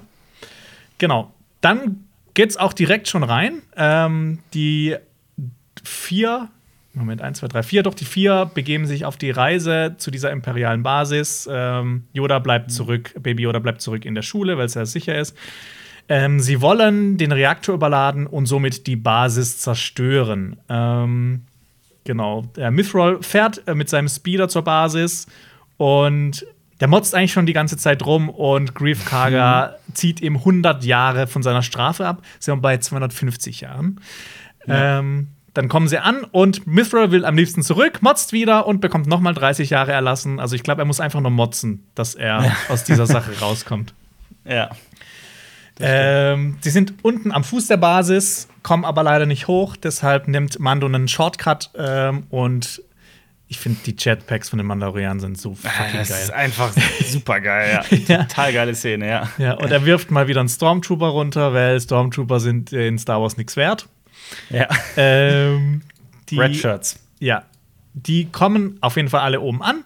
Ähm, und da ist ein Traxler Marauder auf der Landebahn. Das ist auch ein ganz neues Gefährt. Ähm, und ähm, Also auch erst seit der Folge, ne? genau, erst seit der Folge. Und Mithril würde es am liebsten mitnehmen, aber Mando sagt, nee, das wird auch mit zerstört. Die schleichen sich aber, rein. Ja, aber, Jonas, genauso, man sagt ja, man spricht ja von Chekhovs Gun. Wenn du im ersten Akt eine Waffe siehst, dann sollte sie im dritten Akt äh, auch benutzt und abgefeuert werden. Und das kann man halt einfach äh, erzählerisch auf alles Mögliche Oh. beziehen. Und hier ist es halt auch so. Du hast halt, du hast halt mit diesem kleinen Gag, oh, wisst ihr, was man auf dem Schwarzmarkt dafür kriegen könnte? Hast du dieses Ding halt schon mal äh, ähm, quasi angesprochen, ja, etabliert. erwähnt. Ja. Und dann, wenn du es am Ende halt dann benutzt, dann, ne? Dann hast du halt den Bogen gespannt. Ja, also das dann geht ist ja immer quasi- um Klammer auf. Es geht immer beim guten Schreiben um Klammer auf und Klammer zu. Ja, und dann ist quasi der, der Mimbanese, diese rote Kreatur am Anfang, ist Chekhovs Dude. Genau. Weil er wird ja auch Also. äh, etabliert und man weiß, Ja. okay, da kommt vielleicht was. Aber Ja. weißt du, warum das Chekhovs Gun heißt? Äh, weil das ein Typ namens Chekhov äh, äh, so theoretisiert hat. Okay. Aber es geht jetzt nicht nur um Pistolen, sondern auch um Gegenstände. Also Anton Chekhov, das habe ich gerade nachgeguckt, ist der Typ, der hat von dieser ähm, aber ja, es, es geht immer darum, bei ähm, laut Anton Chekhov, dass du immer, ein, ähm, wenn du etwas in deiner Handlung etwas eine wichtige Rolle spielt, es muss eingeführt werden, bevor du damit ein, etwas beenden kannst. Also du brauchst einen Anfang, je, alles braucht irgendwie ähm, einen Anfang und ein Ende und alles, was ähm, irrelevant ist, musst du kicken. Also es Ähm, muss halt du darfst es keine ja, es, und das, sorry, ja. ja, es darf so nichts aus dem, es, darf nicht aus dem Nichts kommen, weil sonst wirkt es Genau. so ähm, konstruiert. Genau das und auch das genaue Gegenteil. Ähm, du darfst keine falschen Versprechungen machen. Das heißt, wenn du zum Beispiel im ersten Akt so als Coolness-Faktor irgendwie an der Wand eine, eine, eine Bazooka oder sowas zeigst, ne, dann ähm, und die aber sonst in der Handlung dann keine Rolle mehr spielt, dann ist das ein, ähm, dann ist das ein falsches Versprechen. Das kann auch ein roter Hering sein, also ein gewisses, eine gewisse Funktion haben, aber es, bei Chekhov geht es darum, es muss eine Funktion haben. Du darfst niemals eine Sache wie diesen Frachter, du darfst ihn nicht einfach nur erwähnen und das als einfach so aus Coolness, einfach um das reinzuwerfen. Das muss dann irgendwie noch eine Rolle spielen, eine Funktion haben. Ja. Nämlich dann haben wir wieder Chekhovs Gun, nämlich äh, das Team Ja. schleicht sich rein und die kommen an Speederbikes vorbei, die ja auch später zum Einsatz kommen. Also Ja. haben wir schon wieder Chekhovs Gun. Genau, natürlich, genau das ist es. Du musst es anfangs einführen, damit es am Ende auch äh, dann benutzt werden kann. Ja, dann, ähm, dann haben wir nämlich nochmal Chekhovs Gun, nämlich äh, sie überwinden einen imperialen Offizier und nehmen ihn einem Codezylinder ab. Und ich habe mich immer gefragt, was diese Mhm. Kugelschreiber-Dinger sind, die diese ähm, imperialen Offiziere immer so oben reingesteckt haben. Es sind Codezylinder, ähm, Ja. die die Offiziere immer bei sich tragen, damit die Zugriff haben zu verschiedenen Türen, Funktionen und sowas. Es ist quasi so eine ähm, Base-Schlüssel, äh, so, wie, so, eine, so eine Karte, so eine Zugangskarte. Keycard. Bloß halt als Zylinder und Codezylinder und ist cool. Aber ich finde, ich, fand- Okay. ich find, das, das sah immer aus wie ein, wie ein Kugelschreiber. Ja.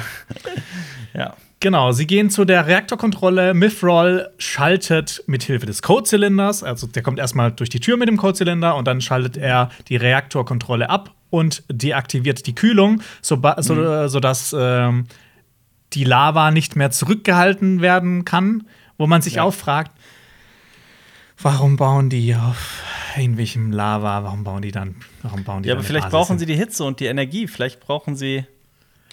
Ne? Ich weiß, meinst du mit Erdwärme? Ja, sowas. Okay. Das war mein, also so würde ich mir das erklären. Ja. Dass das tatsächlich den Sinn hat, dass sie die Energie irgendwie von dieser Hitze nehmen. Aber ich weiß es nicht genau. Also es ist natürlich ganz einfach, dann diese Basis auch in die Luft zu Ja. jagen. Und worüber sie auch Witze machen in der Folge, warum haben die da keine Geländer hingebaut an dieses Ding? Also, falls da auch mal jemand dran muss. Und das ist auch so, so ein Ding, das bei Family Guy, bei den ähm, äh, Blue Harvest, bei dem Film, äh, wenn Ja, ja. der Todesstern abgefeuert wird, dass das halt nicht, dass Mhm. das halt nicht gesichert ist. Da kann halt jeder, jederzeit jemand runterfliegen. Aber es steht halt auch dafür, dass das Imperium halt für die ganz einfachen Fußsoldaten und Ingenieure und für das kleine Volk, sage ich mal, also da ist jeder halt austauschbar. Da ist ein Tod. Oder es, Da- sieht einfach, halt. oder es sieht einfach stylischer aus ohne Geländer. Ja, das auch. Okay. Natürlich. So, die, die vier Freunde begeben sich auf die Flucht. TKKG. ja, Im sie, Star Wars-Universum. äh, sie kommen aber in den Raum und äh, man sieht zwei imperiale Offiziere, die eine Festplatte oder die die Festplatten zerstören wollen, wahrscheinlich mit Informationen drauf. Äh, Ja. Mit ähm, wichtigen Informationen. Und hier haben wir, ich sag mal, Starbucks Gate, äh, wie bei Game of Thrones. Man sieht einen Dude in Jeans aus dem Team im Hintergrund stehen. Ja. Äh, Ich, da hast du mir heute auch schon was geschickt, da hat jemand schon Ja. direkt so ein, eine Actionfigur draus gebastelt mit dem Typ, dem, äh, dessen Bein man sieht. ja, aber man sieht halt wirklich nur diesen, dieses Geländer, also und dann halt eine Jeans, die da so rausragt. Und das, Ja. dieses Spielzeug heißt Jeans Guy. Ist mir aber während der Folge übrigens auch nicht aufgefallen. Also erst im Nachhinein durch die ganzen Memes, die dann entstanden Ja, ja, sind. mir auch. Ich muss aber noch dazu sagen, dass dann ähm, ich dann er ist nicht die erste Figur, die Jeans getragen hat im Star Wars-Universum. Nicht? Tante, Tante Beru. Google Hat das die- mal. Tante die eine Beru an? trägt eine. Bitte? Die trägt eine Jeans, okay. Die trägt, nein, die trägt aber, die trägt Denim, also die trägt Ah, okay. Jeans äh. Oh. Google mal Tante Stylisch. Beru, die trägt so eine Jeansjacke Okay. und halt einen, und einen Rock dazu. Ähm, deswegen, also es gibt im Star Wars-Universum Jeans. Ja, cool. Vielleicht war es ja auch kein Blooper, sondern tatsächlich. Warum haben sie die nicht grün gefärbt? Ja. Ja. Anderes, langes, egal. Ja, es ist ein kleiner Blooper drin, auf jeden Ja. Fall. Äh, genau, diese Offiziere werden dann erschossen und ähm, man sieht auch, sie tragen so. Sie sind anscheinend so Wissenschaftsoffiziere und sie tragen auch diese Uniformen wie diese Wissenschaftsoffiziere in äh, Rogue One, zu denen ja auch Jin Ersos Vater Galen Ja. Erso gehört. Ähm, genau, dann habe ich mich wieder gefragt, warum geht niemand in Star Wars in Deckung? Die sind hinter einer, hinter einer Konsole, warum ducken die sich nicht? Aber ja, ist halt, das ist Star Wars. Äh, Vielleicht können die Leute sich nicht äh, verstecken. Ja, das Ähm, stimmt. Und dann kommen wir zu einer ganz interessanten Sache, die mich äh, sehr hat aufhorchen, aufschauen lassen. Ähm, Wir sehen, dass irgendwelche Experimente in dieser Basis vorgenommen werden. Ähm, man sieht nämlich gläserne Tanks und dahinter irgendwelche Figuren in einer Flüssigkeit, irgendwelche Wesen in einer Flüssigkeit. Und ich finde, das sah so ein bisschen aus wie Snoke. Also man hat es nicht so ganz gut erkennen können, aber es sah Ja. so, so ein bisschen deformiert aus. Deshalb, ähm, vielleicht haben die da schon Experimente gemacht, weil äh, so frühzeitig, äh, um einen Körper für Snoke zu haben. Keine Ahnung. Ja. Also, Also er spricht ja auch vom M-Count und ich gehe mal ganz stark davon aus, dass damit Midi-Chlorianer gemeint sind. Genau, weil Ähm, Dr. Pershing, äh, der ja auch in der ersten Staffel schon vorkommt, der auch ein Wissenschaftsoffizier ist und Baby Yoda untersucht oder äh, Sachen mit ihm vornimmt, äh, der kommt als Hologramm zurück ähm, und der spricht von genau von dem M-Count, ähm, also Midi-Chlorianer, also diese kleinen Wesen, die dafür sorgen, dass jemand äh, die Macht, Macht. nutzen kann. Ja. Und ähm, ich habe auch so gedacht, so diese Showrunner, ähm, die mögen die Prequel-Trilogie auch nicht, dass sie nicht mal Midi-Chlorianer sagen, sondern das, äh, das böse M-Wort. Genau. Ja, aber also ja. Aber tatsächlich versuchen die halt ähm, irgendwie so, ich ich vermute, dass die so Macht-Supersoldaten oder sowas züchten wollen. Vielleicht. Aller, ähm, die nehmen Kinder mit, die machtsensitiv sind, machtsensibel, und ähm, versuchen vielleicht ihnen die Mediklorianer zu extrahieren, irgendwie rauszuziehen und Ja. dann halt in andere Wesen zu stecken. Ja, da, So, da, da, da kommen wir am Ende noch mal zu, äh, zu so ein Genau. paar Theorien, äh, wie das Ja. laufen könnte. Weil Okay, am da Ende mich kommt ja noch eine Sequenz. Äh, Genau, wir finden nämlich raus, dass Baby Yodas Blut genutzt wurde und jem also jemanden oder jemanden initiiert wurde. Ähm, dann halt so diese Frage, wollen die Supersoldaten schaffen? Und diese Nachricht ist an Moff Gideon gerichtet. Das heißt jetzt also, Mando weiß, dass er überlebt hat. Ähm, dann kommen natürlich mal wieder Stormtrooper, Stormtrooper, Stormtrooper, Stormtrooper. um die Stormtrooper kommen um die Ecke und eine großartige Actionsequenz und eine richtig tolle Verfolgungsjagd. Ähm, passiert. Geil das aussieht. Wie die einfach in jeder Folge sowas hinbekommen. Das ist also unfassbar, wirklich. Aber Also- dann, dazu, ich, glaub, ich finde, also das mit den, ähm, wenn die dann gleich fliehen, da kommen wir gleich noch auf eine, auf eine Einstellung, über die ich dann noch im Detail sprechen möchte. Okay. Aber ja. Dann schrei rein. Äh, Genau. Der, der, der Beskar-Anzug, also äh, äh, Mando sagt, okay, er muss sich jetzt um Baby Yoda kümmern, rennt von den anderen weg und äh, Beskar rettet ihm mal wieder das Leben, weil er 50 Mal beschossen wird. Natürlich. Er fliegt auch mit seinem Jetpack in Richtung Stadt. Ähm, wir sehen auch im Hintergrund ähm, an der Planetenoberfläche sind sogenannte Outland TIE Fighter. Die kamen jetzt auch schon in der ersten Staffel vor. Moff Gideon hat ja so eingetragen, die ja nicht äh, mit. Diese Flügel können sich so ein bisschen einklappen, das ein bisschen aussieht wie so ein X-Wing-Fighter. Und so können die auch auf Planetenoberflächen landen. Ähm, haben nicht das Problem, dass die, äh, wie bei den normalen TIE Fightern, da erst hochgehieft werden müssen irgendwie. Ähm, diese Outland TIE Fighter gibt es aber auch erst seit äh, Mandalorian. Genau, der Rest der Gruppe ähm, kämpft sich raus und ähm, haben wir hier Chekhovs Gun, der Natürlich. Traxler Marauder, äh, der ja schon eingeführt wurde, wird jetzt auch endlich genutzt und ähm, die fliehen damit.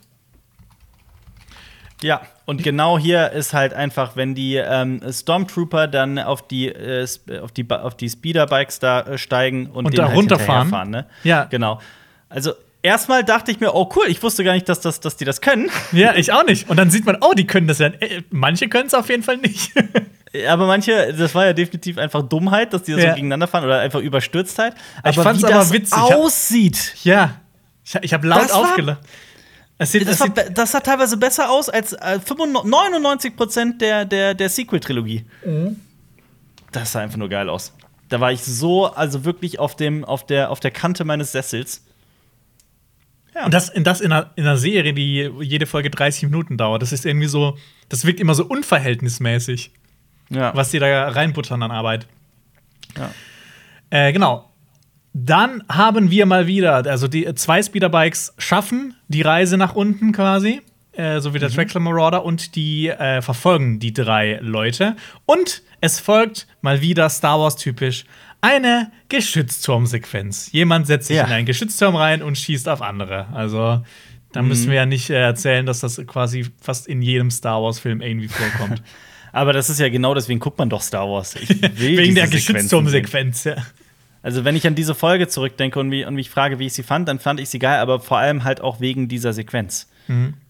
Ähm, wir sehen aber, dass die beiden übrig gebliebenen äh, Scout Trooper nicht ganz dumm sind, sondern ähm, versuchen durch die Öffnung des Drexler Marauders zu schießen, wo ich gedacht habe, warum hat das Ding keine Fenster? Warum Ja. hat es nicht irgendwie schusssichere Fenster? Das wäre ja das Einfachste gewesen, das dort dran. Aber naja, ich. Damit äh, vielleicht, vielleicht damit du rausschießen kannst. Aber dann, warum kann man die nicht zumachen, die Fenster, und öffnen? Ja, ja. ich, ja, das ist irgendwie ein bisschen merkwürdig. Naja. Oder zumindest so eine, so eine, so eine, so eine Energiebarriere oder sowas. ja, irgendwie sowas, ja, das stimmt schon. Aber, also ja, du hast schon recht. Also, die Stormtrooper machen ja eigentlich was Kluges. Die double penetraten das Ding ja eigentlich, Die indem der double- eine nach links fährt und der andere nach rechts. Ja, der eine wird dann halt zercrushed und der andere vom Geschützturm abgeschossen. Ja. Ähm, aber das ist natürlich noch nicht alles. Die Basis geht nämlich in die Luft und äh, ein paar Outland TIE Fighter können quasi daraus fliehen und nehmen die Verfolgung Mhm. auf. Ähm, und ich muss noch mal sagen, ich liebe einfach TIE Fighter Geräusche. Ich liebe diese Blaster. Geräusche. Ich liebe aber auch diese, diese Antriebsgeräusche. Das hört sich einfach richtig geil an. Die Serie klingt einfach von vorne bis hinten ultra Ja. geil. ja, absolut. Ähm, die, die fahren ja so ein bisschen mit dem Traxler Marauder durch so einen Graben durch und die TIE Fighter verfolgen sie. Und ich finde, das ist mal wieder so ein äh, Callback zu Episode 4, wo sie durch den Graben des Todessterns durchfliegen, um äh, Ja. den Todesstern zu zerstören. Ja, es stimmt schon. Erinnert daran, ja. Ähm, einer der TIE Fighter kann aber abgeschossen werden, crasht daraufhin aber in den Marauder. Ähm, der Geschützturm geht kaputt und die Gruppe ist hilflos. Aber, Aber dann. dann kommt äh, natürlich die Rettung in letzter Not. Äh, Mando kommt mit der Razor Crest, die in so einer unfassbaren Geschwindigkeit repariert worden sein muss. äh, super Props an die, an, an die Crew. Ähm, Aber er hat ja gesagt, er setzt seine besten Leute dran. ja, und ich finde, da kommt einer der coolsten Dogfights, die ich je in Star Wars Ja. gesehen habe. Der war einfach geil, ja. Das so hochkarä also ho äh, hochkarätig, äh, ultra gut inszeniert. Ich bin komplett begeistert von der gesamten Sequenz. Also sowohl von, also von, von diesem, dieser gesamten Mission. Ich bin Ja. da einfach komplett begeistert. Ja, das ist wie so eine richtig coole Zwischensequenz bei, bei äh, irgendwelchen Star Wars Computerspielen. ähm, Das stimmt, das fühlt ich sich echt aber, immer an wie Fallen Order. Wo ich mich aber gefragt habe, halt, eigentlich sind TIE Fighter dafür bekannt, extrem wendig zu sein und extrem schnell zu sein und sehr viel auf, also auf Schilde und sowas zu verzichten, einfach, dass dieses Ding schnell und wendig ist.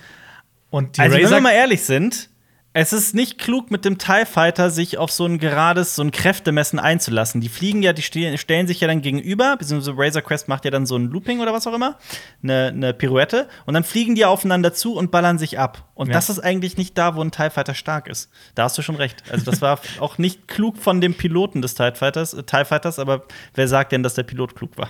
Ich finde es auch geil, wie wir einfach drüber reden mit TIE Fightern, dass die wendiger sind als andere. So, Wieder so Ja.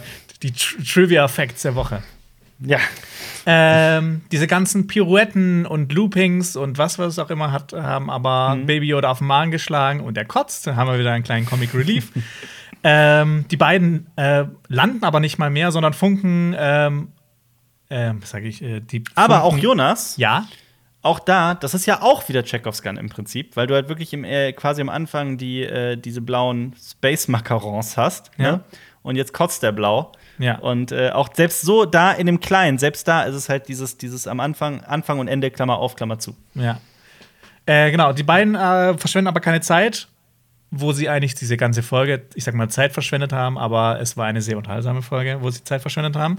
Und die verschwinden direkt, um vielleicht nächste Folge zu Ahsoka Tano zu gelangen, äh, weil sie jetzt ja auch wissen, dass äh, Moff Gideon noch aktiv ist und sie verfolgen Ja. könnte. Ja. Ähm, dann haben wir quasi noch mal auf Nevarro eine kleine Szene und zwar ein Pilot der neuen Republik, nämlich Captain Teva, der schon in der vorletzten Folge vorkam, der ja äh, einer der Personen war, die Mando und Baby Yoda gerettet haben. Der befragt Grief Karga, doch der snitcht nicht. ähm, Kara macht auch keinen 31er-Move. Äh, die reden beide nicht mit ihm. Obwohl ja, Ja. Kara auch früher bei den Rebellen war. Ähm, Genau, und was ich ziemlich Die cool hat, ja fand das, die hat die- ja auch das Tattoo unterm Auge, ne? ja, genau. Ähm, was ich nämlich extrem cool an dieser Szene auch fand, ist dann dieses Gespräch zwischen Captain Teva und Kara.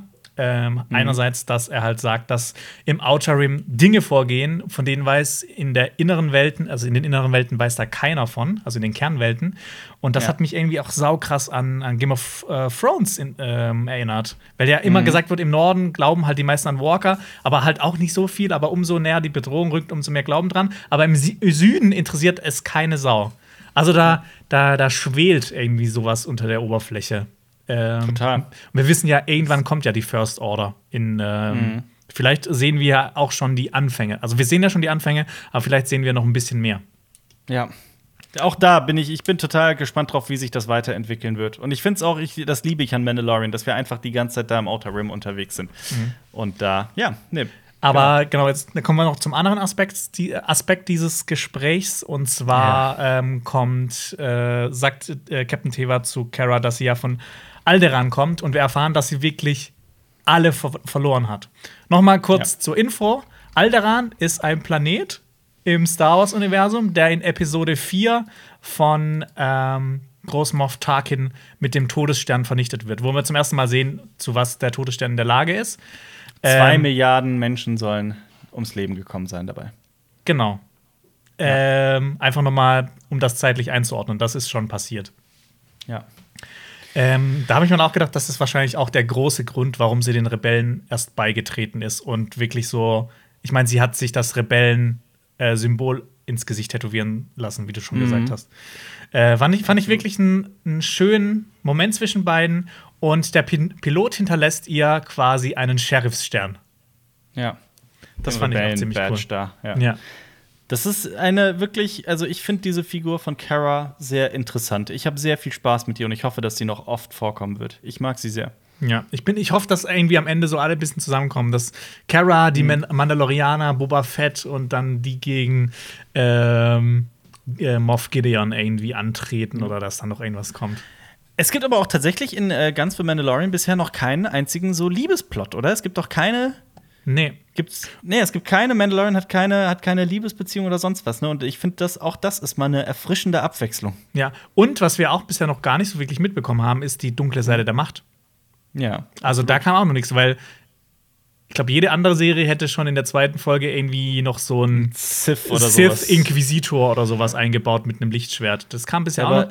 Ich die kann helle aber Seite der Macht kommt doch auch nur von Baby Yoda hin und wieder, oder? Genau. Oder was meinst du? Aber jetzt, Ja. wir, wir wissen ja auch, Ahsoka Tano gibt es ja auch noch. Ja, Ähm, stimmt. Ja. Da bin ich schon sehr gespannt, was dann jetzt gegen Ende dieser, dieser Staffel noch alles rauskommt.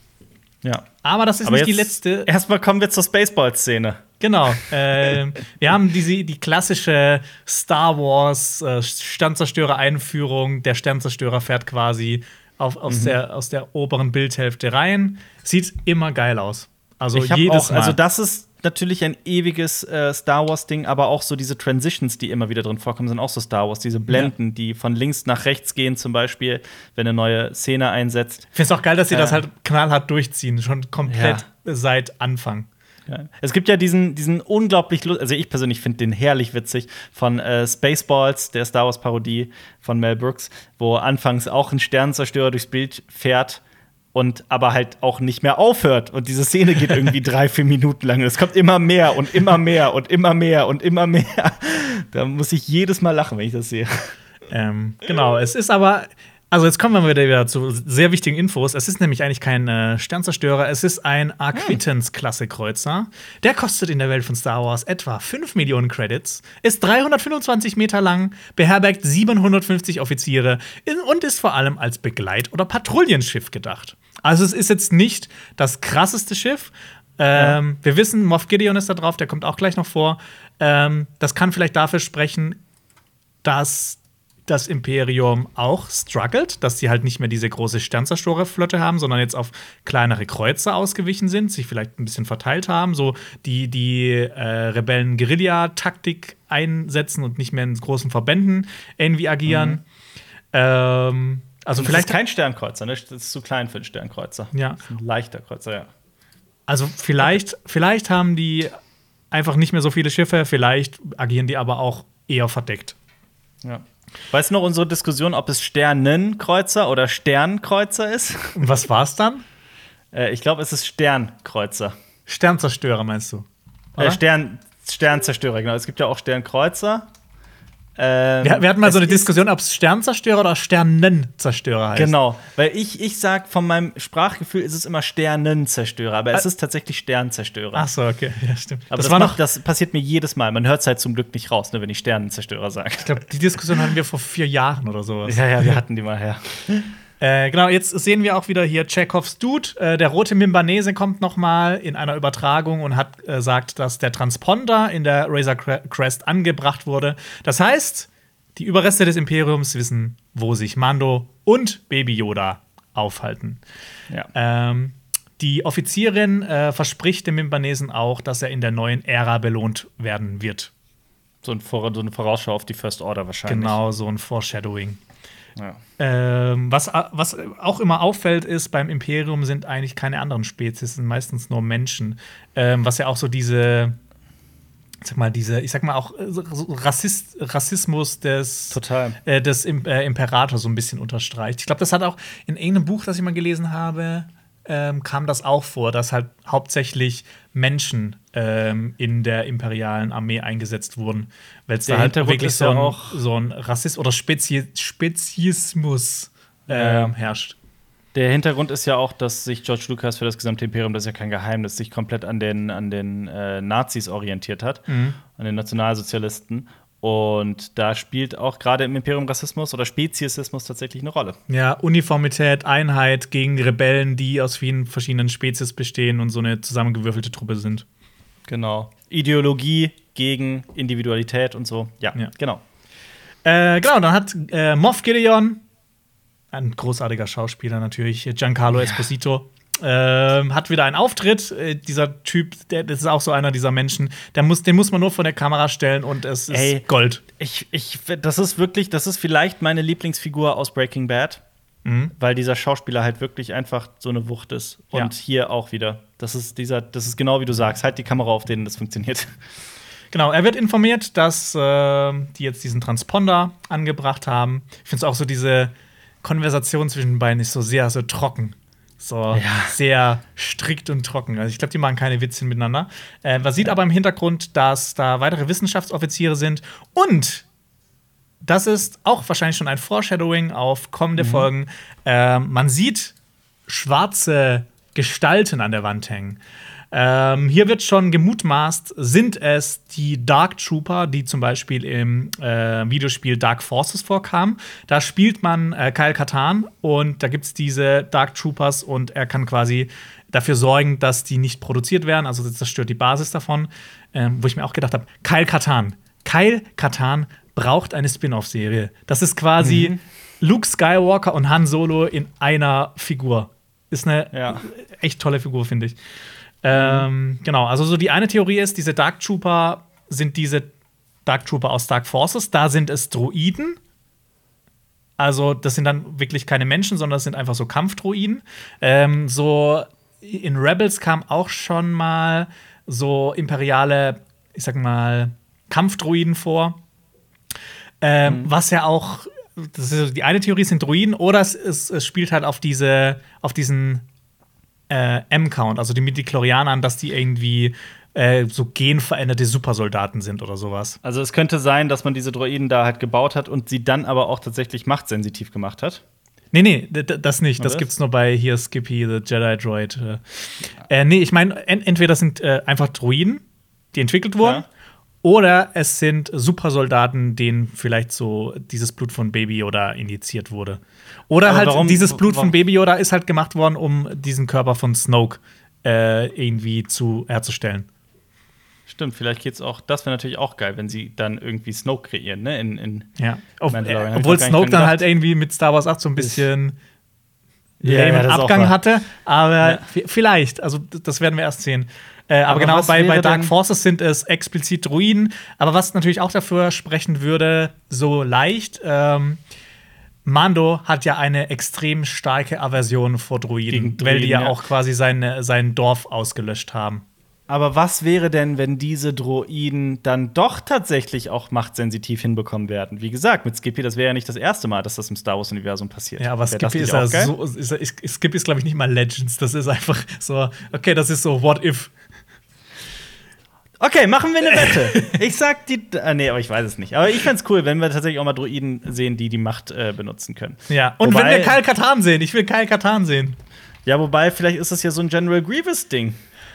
Vielleicht. Ähm, aber äh, General Grievous, also du meinst, dass ja, quasi dass so kybernetische Organismen sind. Also nicht, ja. nicht Droiden, sondern äh, teils, teils. Genau. Vielleicht ist das so eine Situation. Vielleicht. ja, das äh, bleibt, also ich meine, da können wir lange drüber überlegen, aber wir werden es wahrscheinlich erst in den nächsten Folgen sehen. Ja. Aber sehr interessant. Der jetzt, ja. jetzt, also jetzt hat mich die Serie auch so Anfangs waren es so nette, äh, so nette Kampf-Action-Szenen in der Staffel. Es wird nicht so viel mhm. erzählt. Und jetzt wird äh, gerade in den letzten zwei Folgen sehr viel Foreshadowing betrieben, was einem so richtig dann am Ball äh, bleiben lässt. Ja. Ja, ich, ich, ich, bin, ich bin mittlerweile, also ich langweile mich schon selbst, wenn ich einfach diese Serie mit Lob überhäufe. Mir macht es einfach mega viel Spaß. Ich bin total glücklich darüber, dass es sie gibt. Mhm. So, ich benutze Disney Plus tatsächlich noch für anderes, aber allein dafür würde ich tatsächlich Disney Plus holen, ohne dass es jetzt wie Werbung klingen mag oder so. Ja. Äh, ich bin voll dabei. Ich finde The Mandalorian sowas von geil. Ja. Wie hat euch diese Folgenbesprechung gefallen? Schreibt uns eure Meinung gerne mal in die Kommentare und auch, ob, ihr, ob wir das ruhig weiter so machen sollen. In zwei Wochen geht es nämlich weiter mit äh, dann Episode 5 und Episode 6 von der zweiten Staffel. Wir verlinken euch jetzt auch noch unsere allererste Folgenbesprechung zu The Mandalorian und außerdem ein Video von den Kollegen von Game 2, die natürlich auch schon ein Video über Star Wars Jedi Fallen Order gemacht haben. Das solltet ihr euch unbedingt äh, ansehen. Danke, Jonas, und ich freue mich schon aufs nächste Mal. Ja, bis, zu, äh, bis zum nächsten Mal. Macht's gut. Möge die Macht Tschüss. mit euch sein. Das war ein Podcast von Funk.